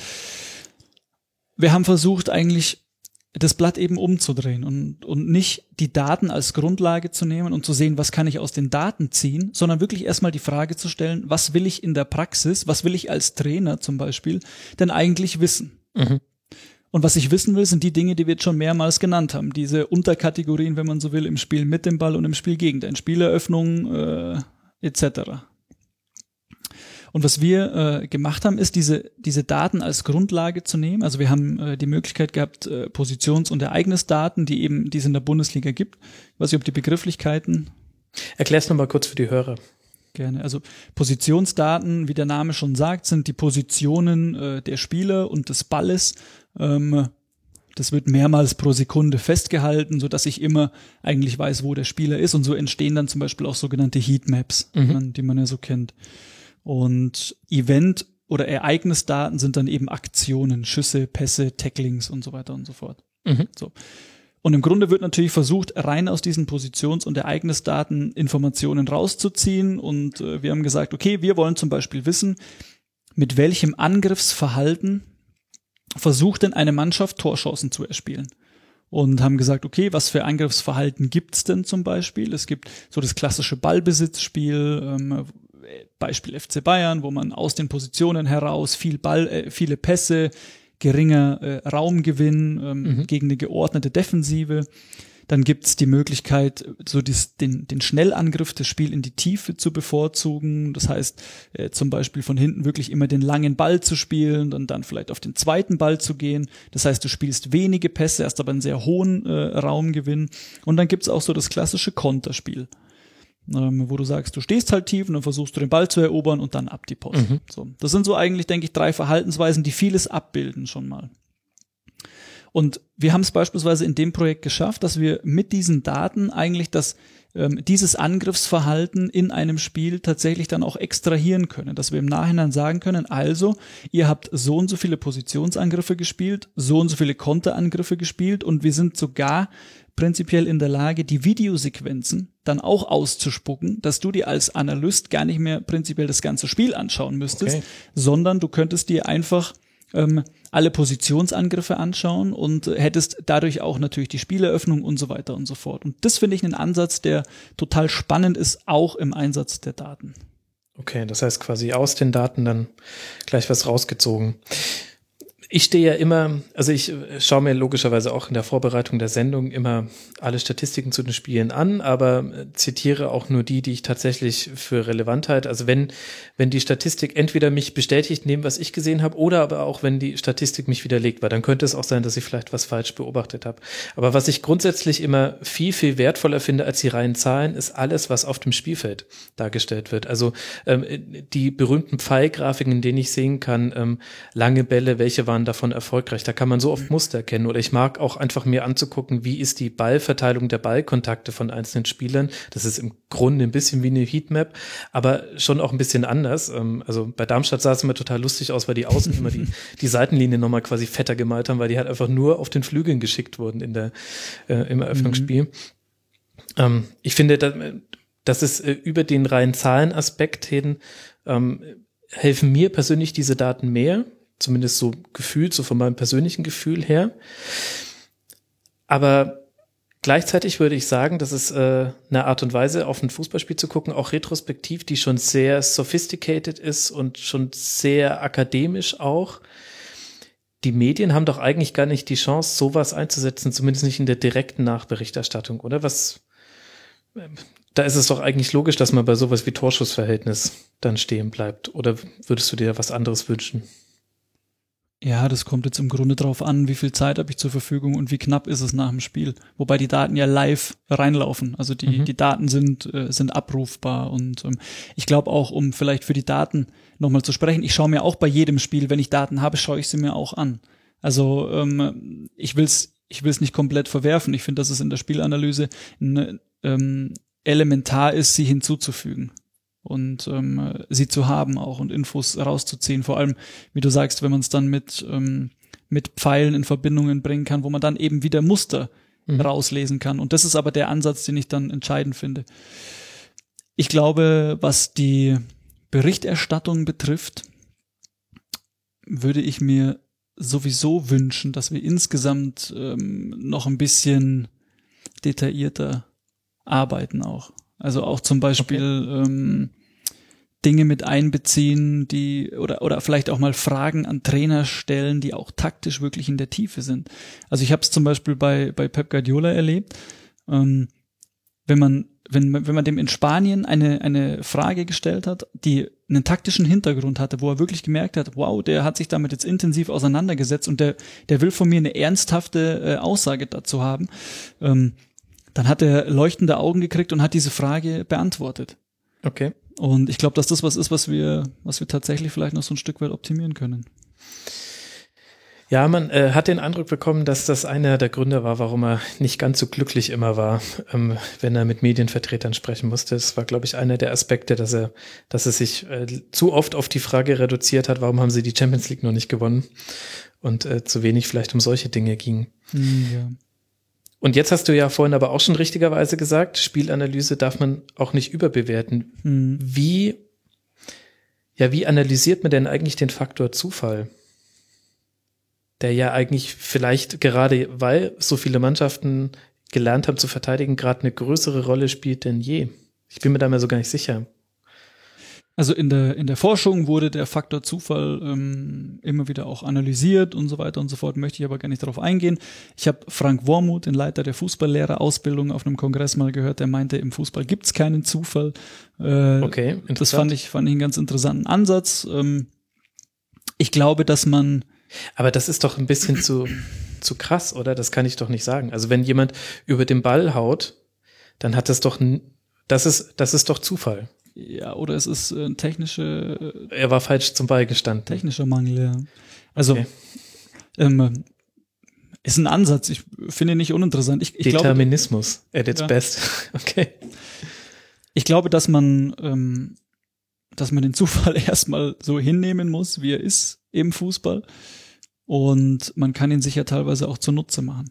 Also wenn wir uns, es gibt ja Herangehensweisen, eine Zeit lang hat's ähm, hat's Leverkusen auch echt perfektioniert, die ähm, immer wieder so das, das auf den zweiten Ball gespielt haben. Also da war dann Kiesling ganz vorne mit dabei und dann wurde halt auch ein langer Ball auf Kiesling geplant gespielt und der ähm, Kiesling hatte dann mehrere Optionen. Er konnte den Ball halten, die anderen konnten nachrücken oder mhm. er konnte ihn ablegen und so. Dann war alles wunderbar, weil dann war ich in einer guten äh, Position. Oder es war halt so, dass wir, dass, dass der Zweikampf nicht gewonnen wurde. Ähm, und dann wurde aber sehr stark versucht, über so ein provoziertes Gegenpressing den Ball direkt wieder zu erobern. Und in, in dieser Unordnung, sind wir wieder bei dem Thema, mhm. äh, ist natürlich, spielt äh, Zufall eine, eine Riesenrolle, wie du sagst. Dann springt halt der Ball vom rechten Bein ans linke, vom anderen und so und plötzlich bin ich aber in Ballbesitz. Ich habe aber diesen Zufall vorher provoziert. Okay. Und deswegen kann man das schon durchaus sich zunutze machen auf der einen Seite. Man kann aber auch versuchen, den Zufall äh, bestmöglichst zu minimieren indem ich halt, äh, so wie die Bayern zum Beispiel, eine mega Spielkontrolle habe. Mhm. Wo, ja, wobei sie auch sehr vom Zufall auch profitieren. Ich habe jetzt äh, gestern tatsächlich nochmal das äh, Spiel gegen Juve gesehen, das Rückspiel mit dem äh, 1 zu 2 und 2 zu 2 in 75. und äh, 90 ja. plus 2. Minute. Und beide Flanken, die zu den Toren geführt haben, einmal Lewandowski, einmal Müller, waren quasi nach einem Ballverlust, den sie dann schnell den Ball zurückgewonnen und dann war Juve zweimal nicht richtig geordnet. Einmal war es so, dass sie nicht schnell genug rausgerückt haben und Costa konnte dann eine wunderbare Flanke schlagen. Das war dann in dem Moment, wo er in der Luft war, nicht mehr zu verteidigen, der Ball. Und das andere Mal war es dann Pass nach außen und dann die Flanke an zweiten Pfosten. Da ist dann noch ein zweiter Fehler passiert, aber hm, jetzt verliere ich mich in Details. Aber, aber die, äh, jetzt stelle ich dir mal eine Frage. Was genau davon war jetzt der Zufall? Der erste Ballverlust. Oder des Gegners. Nee, nee, Bayern hat quasi im Offensivspiel den Ball verloren und dann haben sie ihn aber gleich wieder zurückgewonnen. Und ich würde sagen, der, der Ballverlust ist der Zufall. Das Zurückgewinnen kommt aus ihrer Ordnung heraus und aus dem Gegenpressing, was Pep ihm beigebracht hat. Oder willst du mir jetzt sagen, sie haben absichtlich den Ball verloren? Das gibt's ja auch manchmal, dass man sagt, manche, es würden bewusst Fehlpässe gespielt. Ehrlich gesagt, das, ich habe das noch nie gesehen, dass ich das Gefühl hatte, oh, dieser Fehlpass, der war jetzt aber extra gespielt. Ähm, ja, doch, ich habe schon mal gesehen, zumindest habe ich es mir eingebildet. Aber ich meine, wenn wir, wenn wir über sowas diskutieren, dann sind wir ja fast schon auf einer spirituellen Ebene. Äh, weil wer entscheidet denn, ähm, äh, dass jetzt der Ball da verloren geht oder nicht? Also Fußballgott. Ja, ja, ja okay. wie, wie, auch immer er heißt, äh, ob es der Fußballgott ist oder wer auch immer es ist. Ich meine, es gibt Dinge, die, ähm, die können wir nicht kontrollieren. Und ähm, ob wir es dann Zufall taufen oder wie auch immer, ist sei dahingestellt. Ähm, ich glaube, das Elementare in dem Fall ist halt nur, den Zufall sich in dem Fall wieder zunutze zu machen und dann halt direkt wieder in den Zweikampf zu kommen, wieder ins Gegenpressing zu gehen und den Ball halt in einer, ähm, in einer guten Position wiederzuholen. Und ich glaube, da kommen wir, was den Zufall betrifft, in eine Diskussion, die ähm, beim Fußball irgendwo anfängt und äh, aufhört irgendwo bei bei grundsätzlichen äh, Dingen, die uns im Sinn des Lebens beschäftigen. Ja, ich, ich verstehe deinen Ansatz und äh, ich stimme den auch in Teilen zu, aber manchmal denke ich mir, also auch, äh, ich habe es ja vorhin schon angesprochen, es gibt ja diese Spiele, die so vollkommen merkwürdig laufen, wo man ohne Erkenntnisgewinn rausgeht. Manchmal kann man auch gar nicht im Nachhinein sagen, äh, warum hätte es eigentlich äh, die Mannschaft gewonnen. So, man ist so ein bisschen ratlos. Ähm, und ich fehlt das nicht manchmal, dass man auch manchmal einfach zugesteht, okay, also rein mit analytischen Aspekten ist das jetzt nicht zu erklären. Mir, es ja. gibt ja auch zum Beispiel Taktikblocks, die, die sehr genau jedes Spiel sezieren. Und da denke ich mir manchmal, äh, sorry Jungs, aber zu dem, zu dem Match hättet ihr jetzt eigentlich ehrlicherweise schreiben müssen. Äh, also hier die Sachen sind uns aufgefallen, aber so ganz hat es nicht ganz mit dem zu tun gehabt, äh, was rausgekommen ist, weil äh, es, es gibt ja noch die Faktoren äh, Tagesform, Stand der Sonne, Gegenwind, von der Freundin getrennt, was weiß ich. Was habe ich gegessen, wie habe ich geschlafen? Genau. Absolut. Also das ist das, was ich, ähm, was ich eingangs meinte, wo, wo ich gesagt habe, hey, man muss vorsichtig sein, dass man die Spielanalyse nicht auf irgendeinen Sockel stellt, auf der sie tatsächlich eben nicht ist. Mhm. Ich glaube, man muss unterscheiden. Zum einen ist es so, ähm, und da bin ich beim Thema Muster, dass man diese Muster findet und so. Und klar, und dann stellen wir uns auf die Mannschaft ein und dann versuchen wir, den ihre Stärken zu, zu schwächen und, und den ihre Schwächen zu unseren Stärken zu machen. So einfach gesprochen. Wie es dann zu Toren und Torchancen kommt, steht nochmal auf einem völlig anderen Blatt. Mhm.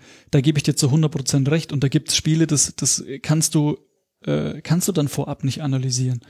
Ähm, und da bin ich wieder bei dem Thema Perturbationen, die Ursachen zu finden, ähm, warum es zu einer Gleichgewichtsstörung kommt sozusagen. Und ähm, das ist, ist oftmals völlig fern von dem, was man vielleicht dann vorab analysiert hat und hat auch dann oftmals vielleicht mit dem Fußball zu tun. Das steht, das steht völlig außer Frage. Deswegen ist auch die Spielanalyse, die Taktik, ist ein Mosaikbaustein, der mhm. so ein Stück weit einfach die gesamte Leistungsfähigkeit ausmacht. Und zur Leistungsfähigkeit an dem Tag, jetzt speziell von einer Mannschaft, gehören tatsächlich noch viele, viele andere Dinge dazu. Und aber auch die kann ich nicht alle kontrollieren. Also die, dass sich der jetzt von der Freundin trennt zum Beispiel, das werde ich wahrscheinlich nicht verhindern können. Nee, wahrscheinlich nicht. Und es könnte auch sein, dass es ihn stärker macht, je nachdem, wie es gelaufen ist. Ja, wir, wir wissen es nicht. Man, man, man kann es aber nicht sagen. Äh, dann lass mal, ähm, weil wir jetzt quasi wieder in denselben Themenbereich reinrutschen, dann lass mal ähm, bei dem bleiben, wo man sagen kann, okay, das kann man äh, sehr gut analysieren. Ich würde mit dir gerne über Standardsituationen im Fußball sprechen. Ja, damit. Denn das ist tatsächlich auch eins der großen Mirakel, was ich immer auf der Stirn habe. ähm, ich meine, ich bin jetzt auch ähm, emotional dem FC Bayern sehr nahe und es tut mir im Herz weh, Ecken äh, der Bayern zu sehen. Ich hoffe, dass das jetzt besser wird äh, mit Matsumis, dass man da vielleicht mal wieder ein paar an den an kurzen Pfosten spielt und das ist dann schwierig zu verteidigen. So hat man ja auch mal die Champions League verloren. ähm, aber Ich habe den Eindruck, bis auf die Unterscheidung, ob man da mit Raum oder mit Manndeckung spielt oder viele spielen mit einer Mischform. Das heißt, ich nehme die gefährlichsten Gegenspieler, nehme ich in eine Manndeckung und die restlichen Verteidiger von meiner Mannschaft stehen im Raum, weil es auch besser ist dann für die Spieleröffnung, wenn man den Ball gewinnt. Aber davon abgesehen habe ich den Eindruck, es tut sich auf diesem Gebiet nichts. Warum ist das denn so? Denn das ist doch das Einzige, was ich, was ich immer wieder unter fast laborhaften Bedingungen trainieren kann. Ja, ich kann es aber sowohl trainieren, dass ich äh, ein Tor erziele, aber ich kann es auch laborhaft trainieren, dass ich es verhindern kann. Okay. Also Und deswegen ist es so schwierig. nein, weiß ich nicht. Das, äh, also Fakt ist, da gebe ich dir gebe ich dir recht. Ähm, 25 bis 40 Prozent der Tore entstehen daraus. Punkt. Das ist das ist eine Hausmarke. Genau. Ähm, das ist ist richtig. Die Bayern letztes Jahr haben es im Übrigen deutlich besser gemacht äh, und haben äh, hinten raus auch, ich bin mir nicht mehr sicher, welches Spiel es war, es war ein Auswärtsspiel in der Champions League, ich glaube das Viertelfinale, äh, dass sie dann auch entschieden haben durch so eine Standardsituation. Also da hat sich schon auch was getan. Beim DFB hat er sich auch was getan. Äh, genau, das kann, kann gut sein. Äh, wo eine Zeit lang darauf vielleicht weniger Wert gelegt wurde und man aber auch bei der Europameisterschaft äh, definitiv Muster gesehen hat, ähm, mit denen man versucht hat, äh, hier gefährlicher zu werden. Also ich glaube schon, dass es eine Rolle spielt und gleichzeitig ist es aber auch nicht immer nicht immer so einfach, äh, weil ich jetzt beispielsweise vielleicht sogar als als Mannschaft, die unterlegen ist, ähm, würde meinen Spielern mit auf den Weg geben, Freunde, okay, wenn die uns jetzt auszwirbeln und ausspielen, naja, dann sind sie vielleicht besser, aber bei einer Standardsituation, ne. Also da lassen wir nichts zu. Aber andererseits, äh, da finde ich übrigens die Unterscheidung zwischen Männerfußball und Frauenfußball total interessant, denn bei Frauen sieht man noch viel, viel mehr Varianten der angreifenden Mannschaft bei Eckbällen. Also früher hat man oft gesehen, dass sie sich auf die Torhüterin draufgestellt hat, weil die in der Regel nicht so groß waren und tatsächlich hat das bei also ich spreche jetzt viel von Turnieren, Vereinsfußball kriege ich nicht so viel mit äh, bei den Frauen. Und tatsächlich hat das gut funktioniert. Jetzt bei der aktuellen, bei Olympia hat man zum Beispiel gesehen, dass es, ich glaube, zwei, vielleicht sogar drei Mannschaften gab. Ja, und die Deutschen haben das auch bei einigen der Ecken gemacht, dass alle Spieler sich am, am langen äh, Fünfer Eck positioniert haben und dann erst in dem Moment, wo der Ball in der Luft war, dann fächerförmig aufgeteilt haben. Warum sehe ich denn solche Muster nicht seltener? Oder auch dieses klassische, das Spielerknäuel, alle Spieler der eigenen Mannschaft stehen so eng beieinander, dass sie nicht in Manndeckung genommen werden können und äh, explodieren dann quasi Ja. ähm, in dem Moment, wo der Ball in der Luft ist. Warum sieht man sowas so selten? Das ist eine gute Frage. Ich, ich kann es dir nicht beantworten. Ähm, ich glaube, dass das, ähm, wenn ich es jetzt mal einordnen möchte, hat es ja mit Ballbesitzfußball zu tun. Mhm. Weil ich habe den Ball und wie will ich da jetzt äh, Kapital draus schlagen? Ich glaube, ähm, dass das insgesamt noch ein bisschen kreativer werden kann. Ja. Und ähm, für mich ist Taktik sehr nah an Kreativität, weil ich mir Lösungen überlege, mit denen ich im Vorteil bin. Und jetzt bei einer Ecke zum Beispiel, äh, die, die Beispiele, die du genannt hast. Oder ich blocke jemanden frei oder ähnliches, was man schon Mhm. immer wieder sieht. Müller gegen Brasilien, das 1 zu 0. Klose wunderbar freigeblockt. Zum Beispiel, also das sieht man, hat man auch bei der Europameisterschaft äh, häufig, häufig gesehen. Ähm, ich denke auch, dass da Potenzial da ist. Ich denke, dass insgesamt im Erspielen von, von Toren und Torschussen einfach Potenzial da ist, wo ich einfach mir, mir kreative Möglichkeiten überlegen muss. Wie will ich jetzt einfach vielleicht für einen Überraschungseffekt sorgen? Warum lässt sich nicht einer meiner Spieler aus dem zentralen Mittelfeld mal ganz in die Spitze fallen oder auf die Seite fallen oder was weiß ich? Und das resultiert in verschiedenen Positionswechseln und so. Mhm. Ähm, und das sind so Punkte, die mir teilweise einfach noch so ein bisschen fehlen auch. Vielleicht ist es aber auch, geht's auch mir nur so, weil, weil ich das gerne sehe, weil ich auch gerne Muster erkenne, weil dann kann ich welche erkennen. Ja, ja, stimmt.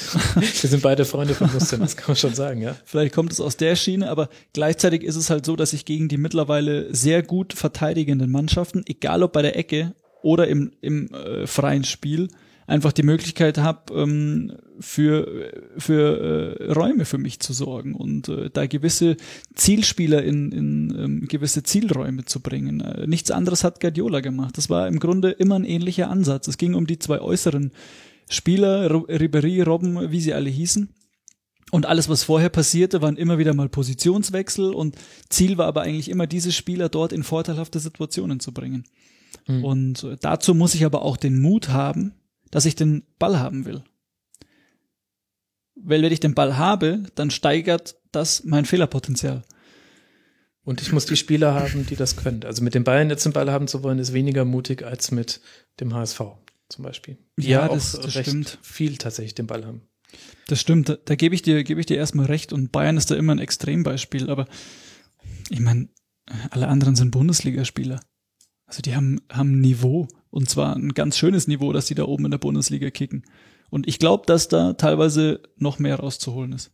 Und vielleicht macht sogar den Spieler manchmal noch ein bisschen mehr Spaß, wenn sie den Ball am Fuß haben und ihm nicht die ganze Zeit hinterherlaufen müssen. Ja, das, äh, das, äh, die, hinter dieser These würde ich auch stehen, auch aus meiner persönlichen, sehr, sehr laienhaften Fußballerfahrung ist einfach besser, wenn man den Ball hat. Alles andere nervt und dann fällt einem jeder Meter, den man läuft, noch viel, viel mehr auf. Also ähm, wenn man einen Ball hinterher sprinten kann, dann läuft man nochmal den extra Kilometer, den man nie gejoggt wäre.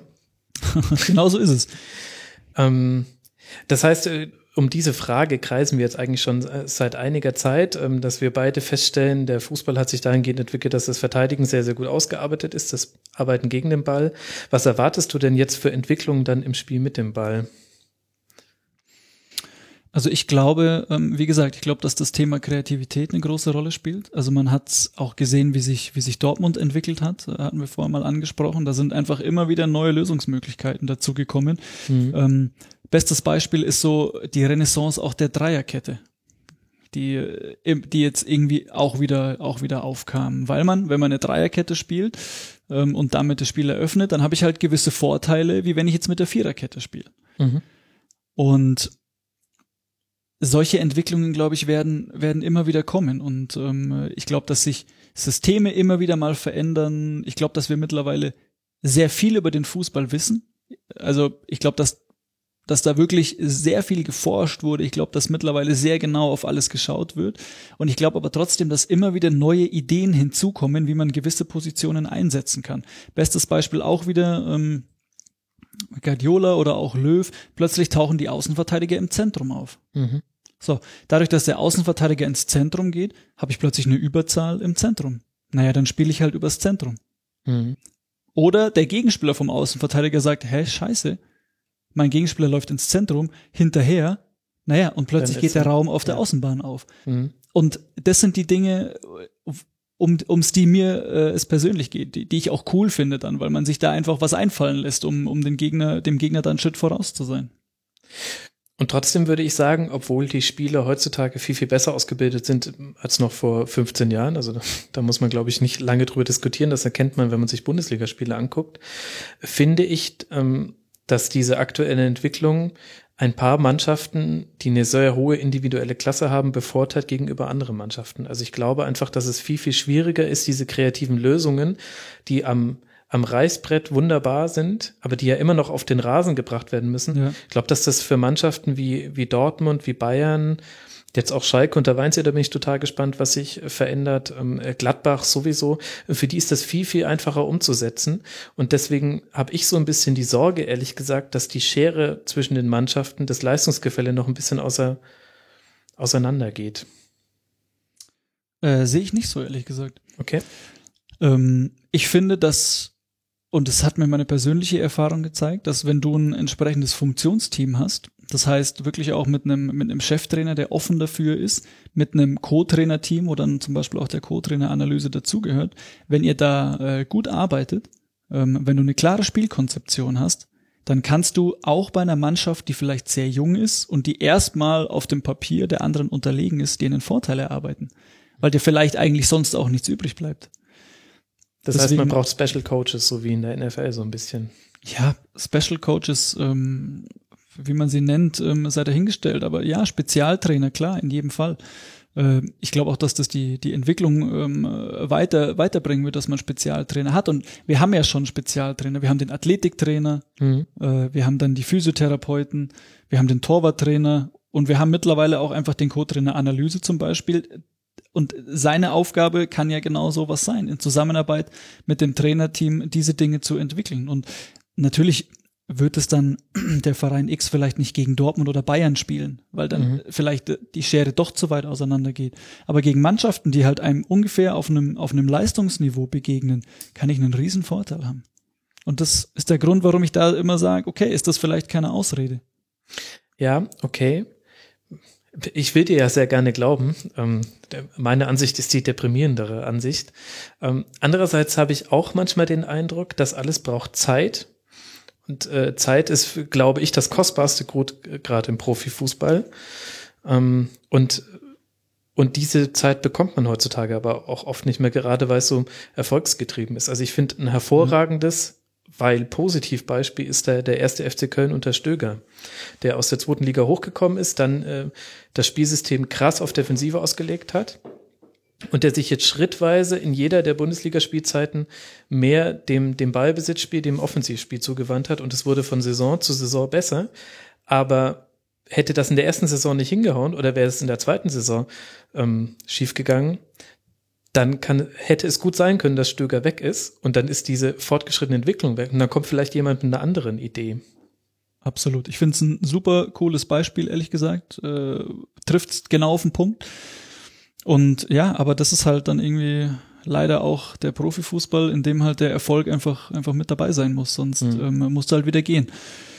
Ähm, außer du bist halt vielleicht auch in einem, in einem Verein, der halt diese Entwicklung auch so ein Stück weit mittragen will. Wobei da ja auch immer die harte Frage ist, nur weil ich jetzt einen guten Fußball spiele und vielleicht genau die Dinge umsetze, bin ich vielleicht nicht gleichzeitig sportlich erfolgreicher und so. Das sind, ist ja immer dieses Rad, in dem, in dem wir uns mhm. auch befinden.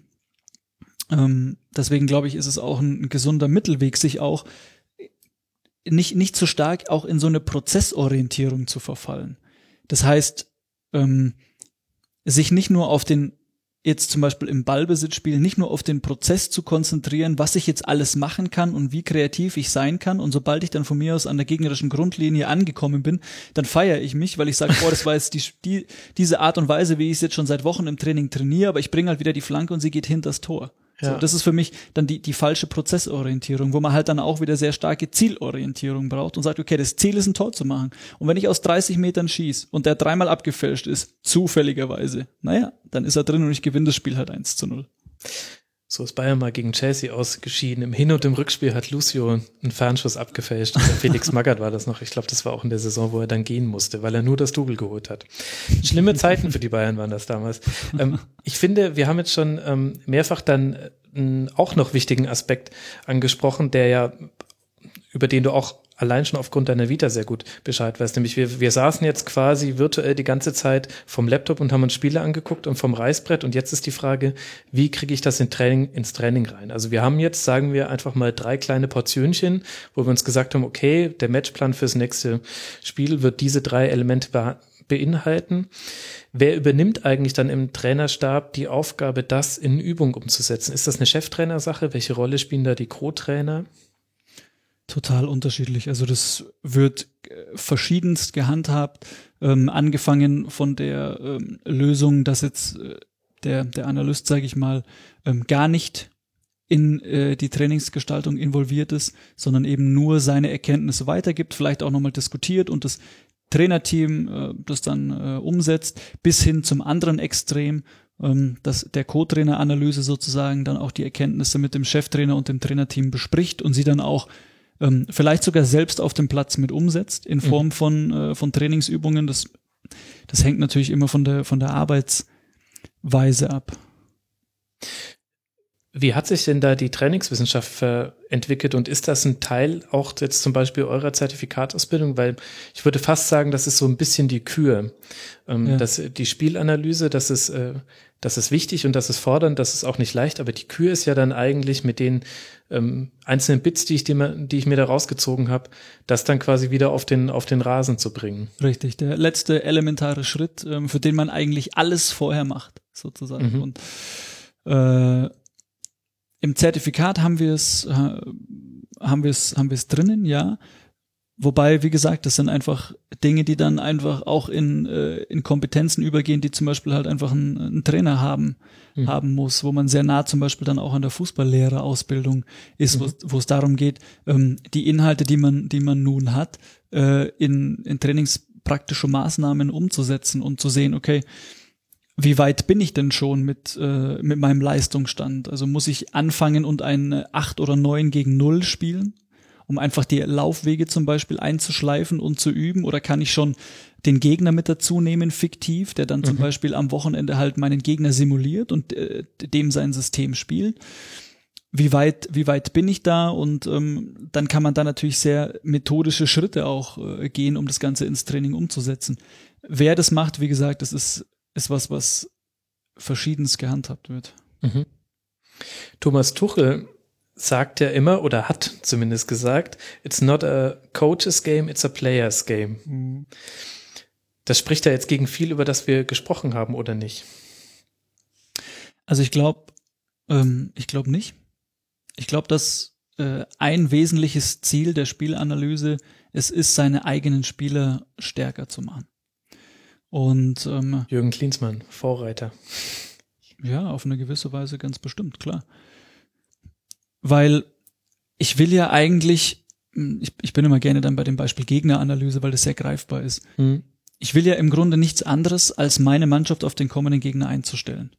Und da bin ich ja direkt beim Spieler. Ich, ich will mich ja nicht selber abfeiern, weil ich eine, eine coole Analyse gemacht habe, die eigentlich dann den, ähm, den Spieler nicht interessiert. Das ist so, das ist so der eine Punkt. Und der zweite Punkt, oder sogar drei Punkte. Der zweite Punkt ist der, dass ähm, dass man natürlich dann auch vieles machen kann, um die Stärken der einzelnen Spieler auch hervorzuheben. Wir hatten vorher das Beispiel Guardiola mit Robben und Ribéry. Wenn ich meine Mannschaft gut kenne, wenn ich weiß, was die Stärken sind, dann versuche ich diese natürlich auch immer wieder zu provozieren. Und das kann ich dann, wenn ich weiß, wie der Gegner agiert, weil ich wissen muss, wie verteidigt er zum Beispiel.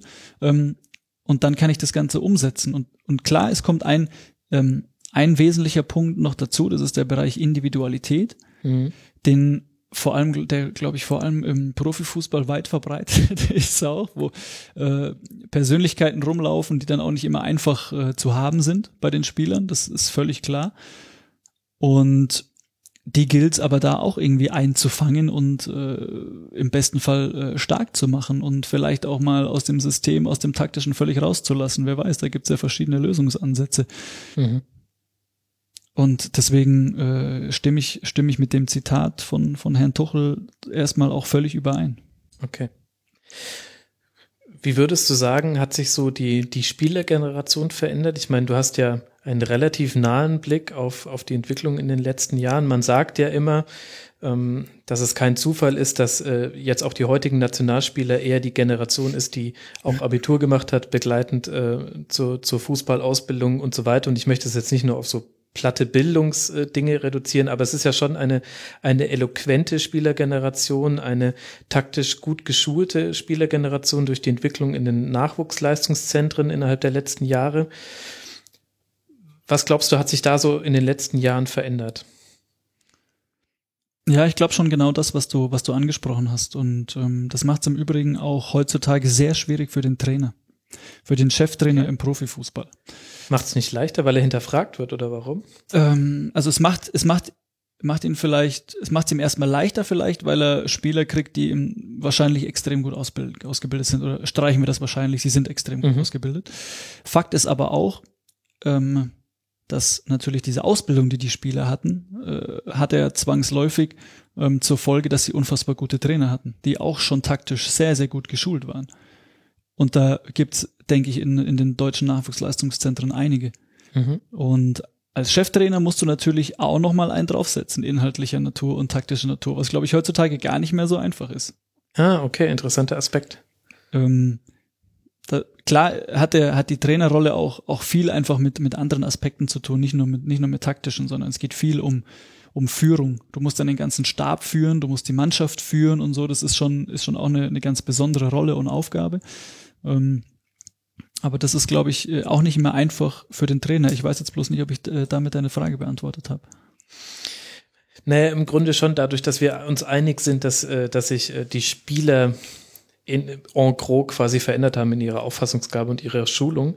Die Anschlussfrage, die sich da für mich so ein bisschen stellt, ist, in, in diesem Bereich der, der Spielerausbildung hat ja auch, auch der DFB eine maßgebliche Rolle gespielt. Also 2000 wird immer so als Stunde Null im deutschen Fußball bezeichnet. Dann gab es die Einführung der Nachwuchsleistungszentren. Es wurde verpflichtend, dass auch ähm, die Bundesligisten Nachwuchsleistungszentren hatten. Es äh, gab äh, äh einen gewissen Goldstandard, sag ich mal, den man erreichen konnte. Und so wurde das peu à peu in der Bundesliga etabliert und ähm, nicht nur die Engländer äh, schauen jetzt sehr neidisch hier rüber, was für eine Spielergeneration wir jetzt haben, sondern auch äh, die Franzosen, die ja selbst ein sehr gutes Nachwuchsleistungskonzept haben, ähm, auch die ähm, gucken immer wieder nach Deutschland und schauen, wie hat das der DFB eigentlich zusammen mit der DFL hinbekommen.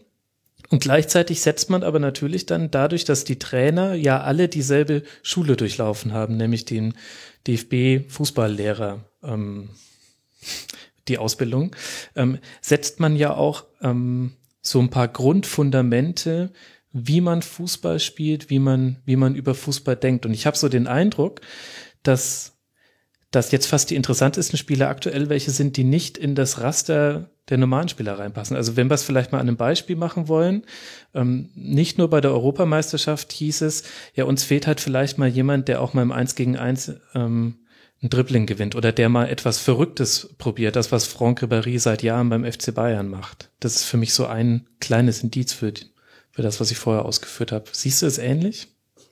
Also ich glaube erstmal, dass man ähm, finde ich, nicht sagen kann, dass wenn dieselbe Schule durchlaufen wird, dass das dasselbe Wissen und dasselbe Denken bedeutet. Mhm. Ich glaube, dass, ähm, dass es einfach Fundamente im Fußball gibt, die verändern sich nicht, die verändern sich ja auch in anderen Ländern nicht.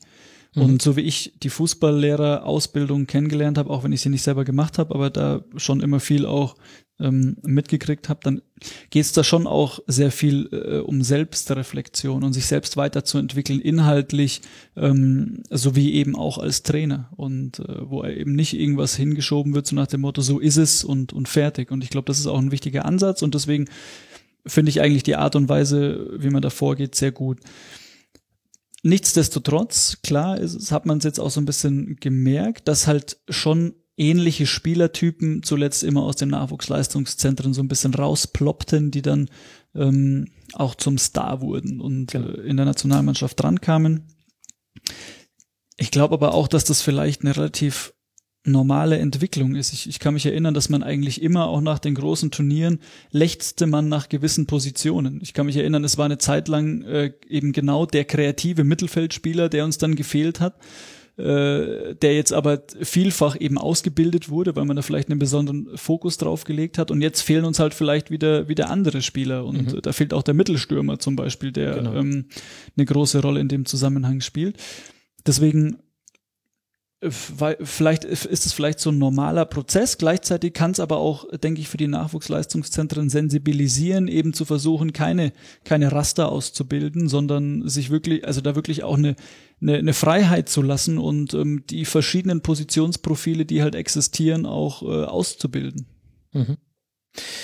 Das ist jetzt ein bisschen eine provokante Frage, aber meinst du, dass, ähm, dass diese Gleichförmigkeit äh, der Spieler, die jetzt in die Nationalmannschaft geschafft haben, dass das auch ein bisschen damit zu tun hat, wie über Fußball heutzutage berichtet wird und wie auch wahrscheinlich auch wir zwei über Fußball urteilen. Also ich habe so ein bisschen den Eindruck, in den letzten Jahren ging es sehr, sehr krass um Fehlerminimierung, weil es nämlich tatsächlich dann irgendwann so war, wenn vorne der rechts, der Rechtsaußen hat im 1 gegen 1 den Ball verloren und daraufhin gab es die Umschaltsituation des Gegentor dann war das vielleicht vor zehn Jahren noch so, dass nicht alle mit dem Finger auf den Rechtsaußen gezeigt haben, weil man damals noch ein bisschen anderen Blick hatte. Und heutzutage kann man sich aber schon ziemlich sicher sein, dass auch in der Massenmedienberichterstattung das schon thematisiert wird, da vorne war der Ballverlust. Und deswegen habe ich so den Eindruck, es äh, ging immer mehr darum, keine Fehler zu machen, damit man nicht im, im Fokus der Öffentlichkeit steht.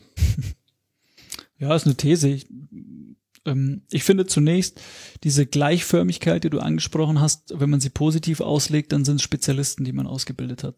Mhm. Spezialisten auf ihren Positionen, Beispiel Außenverteidiger. Ein Kimmich, der ausgebildet wurde jetzt, ähm, der vielleicht auch an Philipp Lahm erinnert, ist erstmal jemand, der unfassbar viele Attribute mitbringt, wo man sagt, hey, ähm, das ist das, was wir, was wir suchen als Außenverteidiger, der jetzt auch äh, in Norwegen das Tor gemacht hat, ähm, mhm. so dass diese Gleichförmigkeit, also diese Ausbildung von Spezialisten für mich erstmal nichts Schlechtes ist. Also mhm. das hat ja auch einen, hat ja auch einen positiven Aspekt.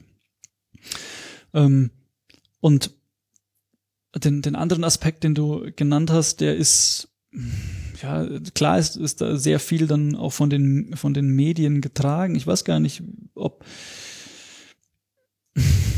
ich finde es find, find ich schwer zu beurteilen, ehrlich gesagt. Also ich äh, Fehlervermeidung, ja. Auf der anderen Seite, und, und das, da kann ich es eigentlich wieder runterbrechen, auch Fehlervermeidung ist Spiel gegen den Ball. Ähm, vielleicht ist es der Grund, warum das viele Mannschaften sehr intensiv machen, weil sie eben dann keine Fehler machen können, wenn mhm. sie den Ball nicht haben. Und wenn du den Ball hast, dann bist du mutig und, und kannst halt Fehler machen. Aber es ist ja äh, auch so, dass Spieler, die 15 äh, Mal was versuchen, mehr Fehler machen werden, wie Spieler, die nur fünfmal was versuchen. So und ähm, finde ich ne, finde ich einen, einen schwierigen Punkt. Und ich, ich würde mir eigentlich wünschen, ähm, dass so die Medien und eigentlich schließe ich mich da so ein bisschen ein, weil ich bin ja im Grunde auch tätig für für Medien, dass man da vielleicht dem Ganzen so ein bisschen, so ein bisschen positiver auch gegenübersteht. Und auch mhm. ein Mario Götze, der unfassbar in der Kritik gerade ist, ähm, auch jetzt von, von Jens Lehmann ja ganz schön eine Schelte gekriegt hat. Mhm. Ähm, ja, dass man das so ein bisschen, wie soll ich sagen, vielleicht tatsächlich so ein bisschen analytischer angeht. Und wenn wir von Ursachen sprechen, halt auch die tatsächlichen Ursachen dann ähm, auch versuchen zu finden. Und indem, du hast das Beispiel Ballverlust äh, angesprochen und dann halt wirklich auch auf die Fehlerkette eingehen, die dahinter steckt und nicht nur dieses eine finden wollen. Mhm. Ja gut, ich meine, letztlich landen wir dann bei, bei einem generellen Problem. Es ist immer einfacher zu verkürzen und das ist auch die spitzere Schlagzeile. Ähm, also Mario Götz ist da ja das perfekte Beispiel bevor er sich verletzt hat bei den Bayern, das war die Phase, wo eigentlich alle, auch äh, die, die Mainstream-Medien geschrieben hatten, der scheint angekommen zu sein. Da hat er in der Champions League mehrere entscheidende Tore gespielt, da hatte er seinen festen Platz in der Mannschaft, da waren zwar auch noch ein paar andere Spieler verletzt, aber er hatte zu dem Zeitpunkt einen absoluten Stammplatz. Dann hat er sich verletzt und als er zurückkam, waren andere Spieler wieder fit und er hat dann nicht mehr in der entscheidenden Saisonphase den, den Weg rein in die Mannschaft gefunden. Und dann ist es aber halt natürlich die größere Schlagzeile zu sagen, Götze bei Bayern endgültig gescheitert, als zu sagen, naja, er hat jetzt halt auch einfach ein bisschen Pech gehabt und es ist halt für Guardiola auch schwierig, in einem, in einem Champions League Viertelfinale, was spitz auf Knopf steht, und in einem Halbfinale einen Götze reinzuschmeißen. Es ist schon ein Fakt, dass er es nicht getan hat und darüber kann ich berichten. Aber verstehst, was ich meine? Es ist so ja, ein bisschen, wenn ich das, was wir uns wünschen würden, sind Grautöne, aber die sind halt auch langweiliger. Das ist halt kein Schwarz oder kein Weiß. Ja, klar. Und Fußball ist einfach da auch unglaublich schnelllebig. Mhm. Ähm, wenn er jetzt drei Hütten macht in den nächsten drei Spielen, dann ist er mal kurz einfach wieder der King. Und dann interessiert ein äh, das, was vorher war, nicht mehr. Mhm. Und äh, deswegen, glaube ich, ist eher die Frage, wie geht der Spieler Mario Götze einfach äh, damit um, mit diesen Medien? Weil ich meine, klar ist, dass das an keiner menschlichen Person einfach mal so vorbeigeht. Also es tangiert ihn in irgendeiner Form mit Sicherheit und äh, ich äh, hoffe nur, dass es nicht zu sehr ist, dass er einfach aus diesem Leistungstief so wieder rauskommt. Hm. Okay, wir wollen es jetzt auch gar nicht auf äh, Mario Götze hier reduzieren.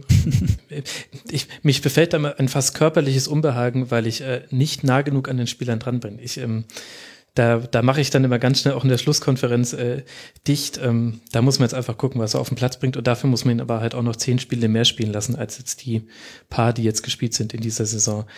Lass dann, ich, ich will dann, will ich aber ihm noch, äh, taktisch muss ich dann schon nochmal äh, für ihn in die, in die Presse springen. Also ich, ich will ihn nicht verteidigen oder ähnliches. Ganz, ganz neutral. Aber die Art und Weise auch der Länderspiele, wie sie zuletzt liefen, ist halt auch einfach überhaupt nicht sein Spiel ähm, wenn er auf der Position gespielt hat. Und selbst wenn er vielleicht weiter außen gespielt hat, wo er unfassbar wenig Platz hatte, auch immer gegen, ja. äh, gegen diese tiefstehenden Gegner. Das ist jetzt keine Neuigkeit, davon redet, redet man auch regelmäßig. Aber man muss diesen Faktor halt auch mit einbeziehen. Und es geht anderen Spielern ja genauso. Es geht, geht einem Draxler genauso. Und ein Thomas Müller hat auch richtig Stress gehabt, weil er so wenig Raum hatte und so weiter mhm. und so fort. Und dann ist die Frage, ja, dann ist halt mal wieder ein Zufall da und äh, dann steht er halt mal wieder richtig und so. Das sind dann auch so Sachen, die sind dann völlig völlig ungreifbar. Aber wenn wir es jetzt auf, wenn wir es jetzt taktisch begründen, ähm, dann muss man jetzt auch erstmal wieder abwarten, bis er in einem System eingesetzt wird, das, das ihm halt auch liegt. Mhm, das stimmt. Und, und äh, richtiger Punkt auch mit dem Zufall. Ähm, ich meine, äh, jetzt äh, Deutschland gegen Norwegen. Norwegen liegt nur zu eins hinten, steht immer noch mit, steht immer noch 20 äh, Meter vor dem Tor mit neun Mann. Ähm, und ist, alles ist wahnsinnig eng. Da ist es total schwierig für Götze. Und ich kann mich noch erinnern, Beispiel in die andere Richtung, äh, Deutschland gegen Italien 4 zu 1 hier in München. Alle sagen, ach, Götze hat wieder ein Tor gemacht, er ist einfach bei der Nationalmannschaft, führte sich zu Hause. Und das Tor war das untypischste Götze-Tor aller Zeiten. Das war eine No-Look-Flanke von Thomas Müller und er macht zwischen Bonucci und Cellini, glaube ich, ein Kopfballtor, Chiellini. Also, also auch überhaupt nichts, wo man sagen kann, oh ja, er fühlt sich so zu Hause, sondern ja, halt äh, zweimal Zufall. Ja. Das, äh, damit sind wir ja schon eigentlich ähm, recht weit auch in dem, in dem Bereich der Frage, was für eine Medienberichterstattung ähm, man sich so wünschen könnte. Wir haben es immer schon wieder ein bisschen gestriffen, aber ein Bereich, der mich noch interessiert, ist ähm, die Terminologie. Gerade weil es mhm. jetzt so ist, dass eben äh, es auch viele Autodidakten gibt, wie ja zum Beispiel auch mich, habe ich den Eindruck, dass manchmal ein bisschen in aneinander vorbeigeredet wird. Wie, wie wichtig ist denn eine einheitliche Terminologie? Wie kann man die sich drauf schaffen? Er ist tatsächlich unfassbar wichtig. Also in der Vereinsarbeit sowieso.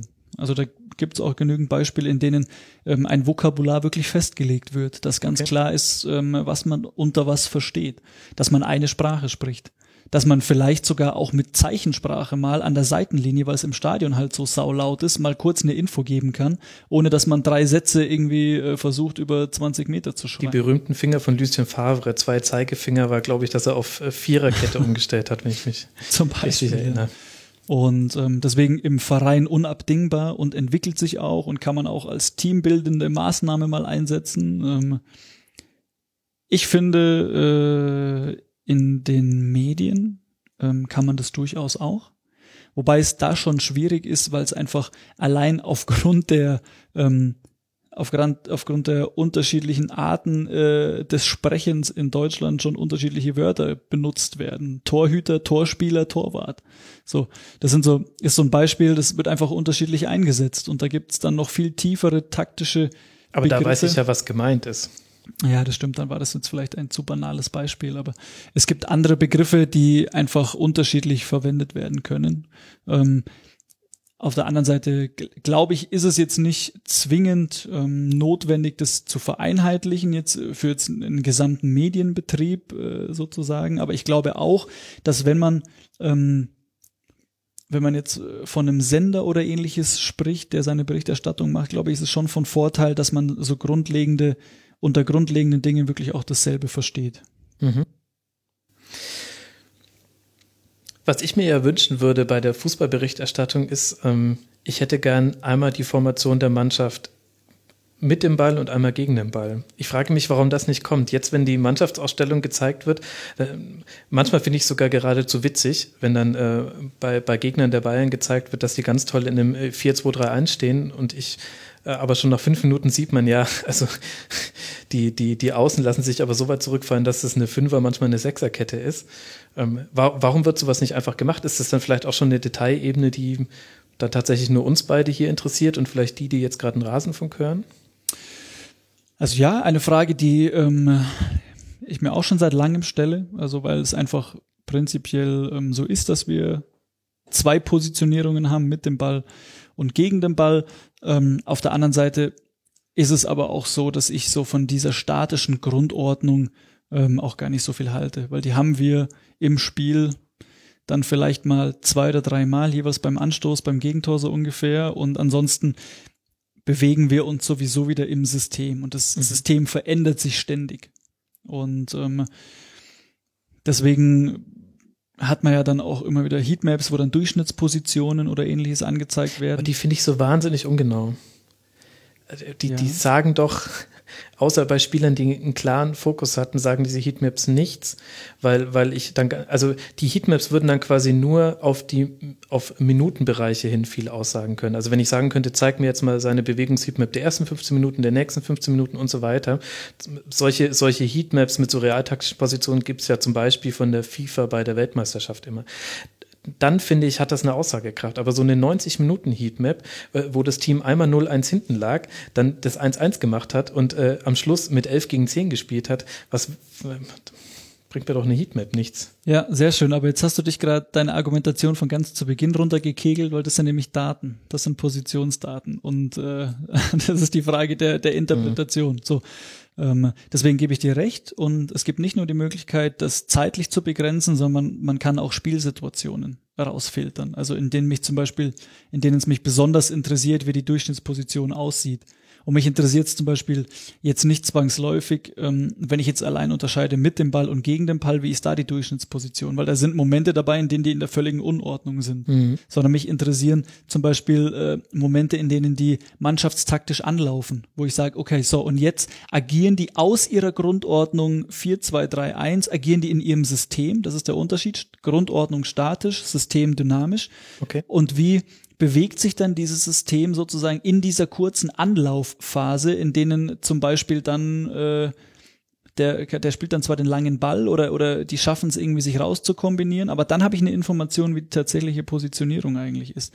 Und, und dann bin ich auch wieder bei dem Punkt, naja, wie will ich die Daten einsetzen, so dass ich eine Information darüber kriege, was der Trainer wissen will. Und der Trainer will zum Beispiel genau solche Situationen wissen. Hm. Ja gut, wobei wir jetzt im Bereich der, der Berichterstattung ein bisschen gelandet sind. Ja, ähm, wobei das, ja. glaube ich, in dieselbe Richtung geht. Ich, oder? Also ja, wobei mir jetzt zum Beispiel auch gerade schon aufgefallen ist, äh, dass ich das äh, Wort System anders verwende als du. Da, da sind wir auch schon wieder beim, beim Terminologiebegriff. Mhm. Ähm, ich spreche im System und meine damit die Grundordnung. Mhm. Und du hast mir gerade gezeigt, äh, was ja richtig ist, dass das das Dynamische ist. Jetzt muss ich auch gucken, dass ich das in der Schlusskonferenz immer hinkriege. das wird was. Ähm, wir machen schon sehr lange, deswegen würde ich mal sagen, biegen wir mal so langsam auf die Zielgerade ein. Mich würde noch interessieren, mit welchen Quellen bildest du dich denn eigentlich weiter? Gibt es denn da eigentlich Literatur oder ist das eigentlich ganz viel, dass du eben zum Beispiel mit einem Frank Wormuth äh, Kontakt hast, dass du dich austauschen kannst? Es gibt ja auch nicht die eine richtige Wahrheit, sondern es ist ja eine ständige Diskussion. Das macht es ja auch sogar in dem Bereich so spannend. Also man kann immer über den Fußball reden, egal in welcher Detailtiefe und analytischen Tiefe man das machen will. Wie, wie bildest du dich weiter? Also mir ist erstmal total wichtig, da auch nochmal äh, zu erwähnen, dass es eben tatsächlich nicht die eine Wahrheit gibt. Und all das, ähm, was ich jetzt so von meiner Seite berichtet habe, ist total subjektiv. Ähm, weil jemand anders sieht's auch wieder anders und bewertet eine Spielsituation auch vielleicht wieder anders. Und ähm, das ist auch unfassbar wichtig, sich das, sich das beizubehalten. Und ich hoffe, dass es, dass es so auch in dem Gespräch äh, rüberkommt. Ähm, mir persönlich natürlich auch wichtig. Ich glaube, dass in der Spielanalyse und auch was, was Taktik betrifft, ist insgesamt der Austausch wirklich essentiell. Ähm, und wie machst du das dann? Also, WhatsApp-Gruppe. genau, mit meinen Kumpanen. Ähm, also was für mich ein enormer Mehrwert ist, ist tatsächlich ähm, der Austausch in den Projekten, die ich mache, ähm, wenn ich jetzt beispielsweise Champions League Spiele analysiere, dann auch mich mit denen, mit den Personen auszutauschen, für die ich es analysiere sozusagen. Ähm, also wirklich sehr, sehr projektbezogen, aber Jetzt ist es natürlich auch so, dass ich den absoluten Luxus habe, dass ich jetzt zum zweiten Mal als Programmleiter unser Hochschulzertifikat begleiten darf. Und da haben wir absolute Top-Dozenten, äh, wenn ich mal einfach voll Werbung machen darf, aber es ist Klar. so, ähm, die Top-Experten äh, in ihrem Bereich sind. Das heißt, die dozieren durch diesen Tag und gleichzeitig sind aber auch Teilnehmer da, die sich unglaublich intensiv ähm, mit dem Bereich der Spielanalyse auseinandersetzen. Und diese Aktion, Interaktion macht immer unfassbar viel Spaß, weil es ist immer wieder ein Verrückter dabei, der eine Idee äußert, wo man sich denkt, das gibt's doch nicht, da habe ich noch nicht dran gedacht, aber es ist so naheliegend. Mhm. Und ähm, Genau, und, und in dem Fall ist es so, dass ich zum zweiten Mal diesen Lehrgang einfach mit durchlaufen kann, was natürlich jetzt für mich persönlich ein, ein riesen Mehrwert ist, total interessant mhm. ist und äh, dadurch auch irgendwie immer wieder ein, ein Wissensvorsprung dazu kommt. Wer sind denn da so beispielsweise die Experten, die da die einzelnen Module dozieren? Also wir haben äh, aktuell hatten wir den ähm, angefangen bei den wissenschaftlichen Grundlagen den äh, Philipp Obloch da von Opta, der natürlich sehr viel datenbasiert macht, den äh, Dr. Hendrik Weber, der das ganze der Spielanalyse strategisch leitet äh, bei der deutschen Fußballliga. Wir hatten dann zum Beispiel aber auch jemanden wie den Lars Kornetka da oder Hamin da, der ähm, als Co-Trainer Analyse von Bayer Leverkusen äh, unglaublich viel Wissen mhm. mitbringt, äh, genauso wie der Benjamin Weber von, von Borussia Dortmund, der eine ähnliche Rolle hat. Wir haben den DFB mit im Boot äh, über, über Christopher Clemens, der ähm, der Spielanalyse und Scouting für die A-Nationalmannschaft leitet, genauso wie jetzt Björn Müller oder Ralf, äh, Ralf Peter, die einfach auch im Modul Fußballlehre dann als Dozent arbeiten. Das sind äh, Johannes Spors habe ich noch vergessen, der leitet die Scouting-Abteilung bei, bei Red Bull Leipzig. Ich hoffe, ich habe mir ist hoffentlich niemand böse, der das jetzt zufällig hört und nicht, nicht genannt wird, aber es sind einfach Top-Leute. Und weißt du, was ich super finde? Von diesen zehn Namen kannte ich zwei. ich finde das total faszinierend. Es gibt einfach Bereiche des Fußballs und ich beschäftige mich jetzt nun wirklich schon ein paar Jahre intensiver mit dem Bereich, ja nicht zuletzt für den Rasenfunk, aber es gibt einfach Bereiche, die sind einem, auch einem äh, halbwegs tief eingedrungenen Laien einfach verschlossen und das ist nochmal so eine ganz eigene Ebene. Das finde ich, ähm, ja, finde ich super, total spannend. Die muss ich jetzt alle googeln, wenn ich da bin. Mach das gerne, du findest sie auf unserer Internetseite. Aber das ist, ähm, das ist, glaube ich, so ein, das charakterisiert dieses Berufsbild auch wieder, um da nochmal irgendwie anzuschließen. Ähm, ich finde, es gibt so einen Leitspruch, den, den habe ich mir so ein bisschen auch auf die Fahne geschrieben, äh, den ich ganz cool finde, der äh, geht work hard in silence, let success be your noise. Ja. Und das ist, finde ich, irgendwie ein, ein, cooler Leitspruch, irgendwie, der so dieses Berufsbild einfach so ein Stück weit äh, mhm. trifft, weil sie viel im Hintergrund arbeiten, weil sie nicht diejenigen sind, die jetzt ähm, äh, die Cheftrainerrolle haben oder ähnliches, äh, die aber schon auch, wenn sie im Verein gut eingesetzt werden, ähm, eine tragende Rolle spielen können. Mhm. Jetzt hast du so lange deine Kompetenz bewiesen, dass ich diese Frage jetzt auch stellen kann. Gab es schon mal ein Spiel, wo du dich richtig veranalysiert hast, wo du, wo du Dinge rausgelesen hast von einem Gegner und dann haben die komplett anders gespielt und du hast dir gedacht, Heidenei, was habe ich denn da geliefert? Logisch. Ja? Ja, klar. Das also, wenn nicht, dann wäre es ja schlimm. Und dann in den Senkel gestellt worden vom, vom Trainer. Nee, ach. Da hat, ja, das wenn, wenn man es gut analysiert, dann hat es der Analyst toll gemacht. Wenn man es schlecht analysiert und die Mannschaft schlecht spielt, ist halt die Mannschaft oder der Trainer schuld. ja, work in silence. so, nein. Ja, sehr schön, ja. Klar, aber ich meine, ähm, wenn ich vorhersagen könnte, dann, äh, dann wäre wär mein Marktwert deutlich höher. Ja, vor allem müsstest du dann nicht mehr arbeiten, weil du Sportwettenkönig wärst. Das kommt noch mit dazu und das ist Berufsrisiko, da vertippt man sich natürlich regelmäßig. Ich sag mal, wenn man jetzt für die Medien arbeitet, ist es nochmal was anderes. Da schaut man ein bisschen neutraler auch drauf und dann kann man ungefähr ähm, abschätzen, was vielleicht da jetzt auch kommt. Ähm, wenn man jetzt im Verein arbeitet und man muss dem Trainer halt einfach eine Info geben und sagen, so, und ich erwarte das so, bap, bap, bap, bap, und dann tritt's nicht ein. Naja, weil die sich vielleicht auf uns auch vorbereitet haben oder wie auch immer gehört dazu. Und abschließende Frage, kannst du ein Fußballschul eigentlich noch so richtig genießen oder rattert es bei dir sofort los, wenn der Innenverteidiger den Ball rausspielt auf den Außenverteidiger? Denkst du dir, ach, sehr interessant, muss ich mir merken und so weiter? Ein Fußballspiel oder mhm. in Fußballschuhen? Ein Fußballspiel. Äh, ja, ich kann es schon, schon genießen. Irgendwie, weil. Irgendwie. Ja, also es ist was anderes. Ich glaube, jeder, der, aber ich meine, die Frage, ich glaube, die kann ich dir auch stellen, ehrlich gesagt. Ich glaube, jeder, der sich einfach damit intensiv auseinandersetzt, ähm, der, der achtet einfach zwangsläufig auf Dinge und der schaut da nochmal genauer hin und ähm, ich glaube, da stecken, stecken wir irgendwie alle so ein bisschen in einem Boot, auch die sich einfach für die mhm. ganze Materie interessieren. Da würde ich jetzt nicht den, den Fußballfan, der vielleicht tatsächlich einfach beruflich gar nichts mit dem Fußball zu tun hat, ähm, in ein Boot setzen mit demjenigen, der einfach viel mit dem Fußball zu tun hat, wenn da das, das Interesse da ist. Und ähm, das, das ist ja auch in Ordnung. Also kannst du es nicht ausblenden. Bei mir geht es zum Beispiel so, ich gucke nur deswegen gerne Europa League, weil ich keine Europa League-Ausgaben im Rasenfunk mache weil äh, diese Spiele bis zu so einer gewissen K.O.-Rundenphase auch eine relativ geringe Bedeutung für die Bundesliga haben. Und da genieße ich das manchmal wahnsinnig. Bei der Champions League kann ich mich nicht zurücklehnen. Da muss ich gucken, wie Gladbach, Dortmund, Leverkusen, wie die Bayern spielen, denn das ist auch wichtig für also es sind einfach Erkenntnisse, die sammeln sich auch so automatisch. Aber bei der Europa League zum Beispiel kann ich das oder auch bei der zweiten Bundesliga. Da nimmt das jetzt zwar immer mehr zu, weil so viele Hörer fragen, wie ich was zur zweiten Liga mache, habe ich so langsam den Eindruck, ich muss da langsam mal drauf achten. Mhm.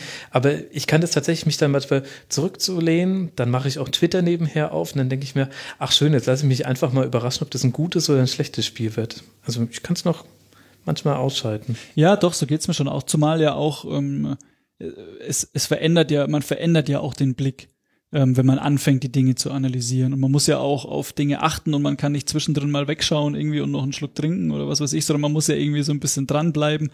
Und ähm, deswegen kann ich das schon auf eine gewisse Weise und trotzdem hat sich aber mein einfach insgesamt mein Blick auf den Fußball verändert. Und ähm, das hat aber einfach damit zu tun, dass, dass dass ich die Ehre hatte, mich jetzt einfach die letzten Jahre sehr intensiv damit beschäftigen zu dürfen. Mhm. Und deswegen ist es vielleicht einfach manchmal ein anderer, ein anderer Blick drauf. Ja.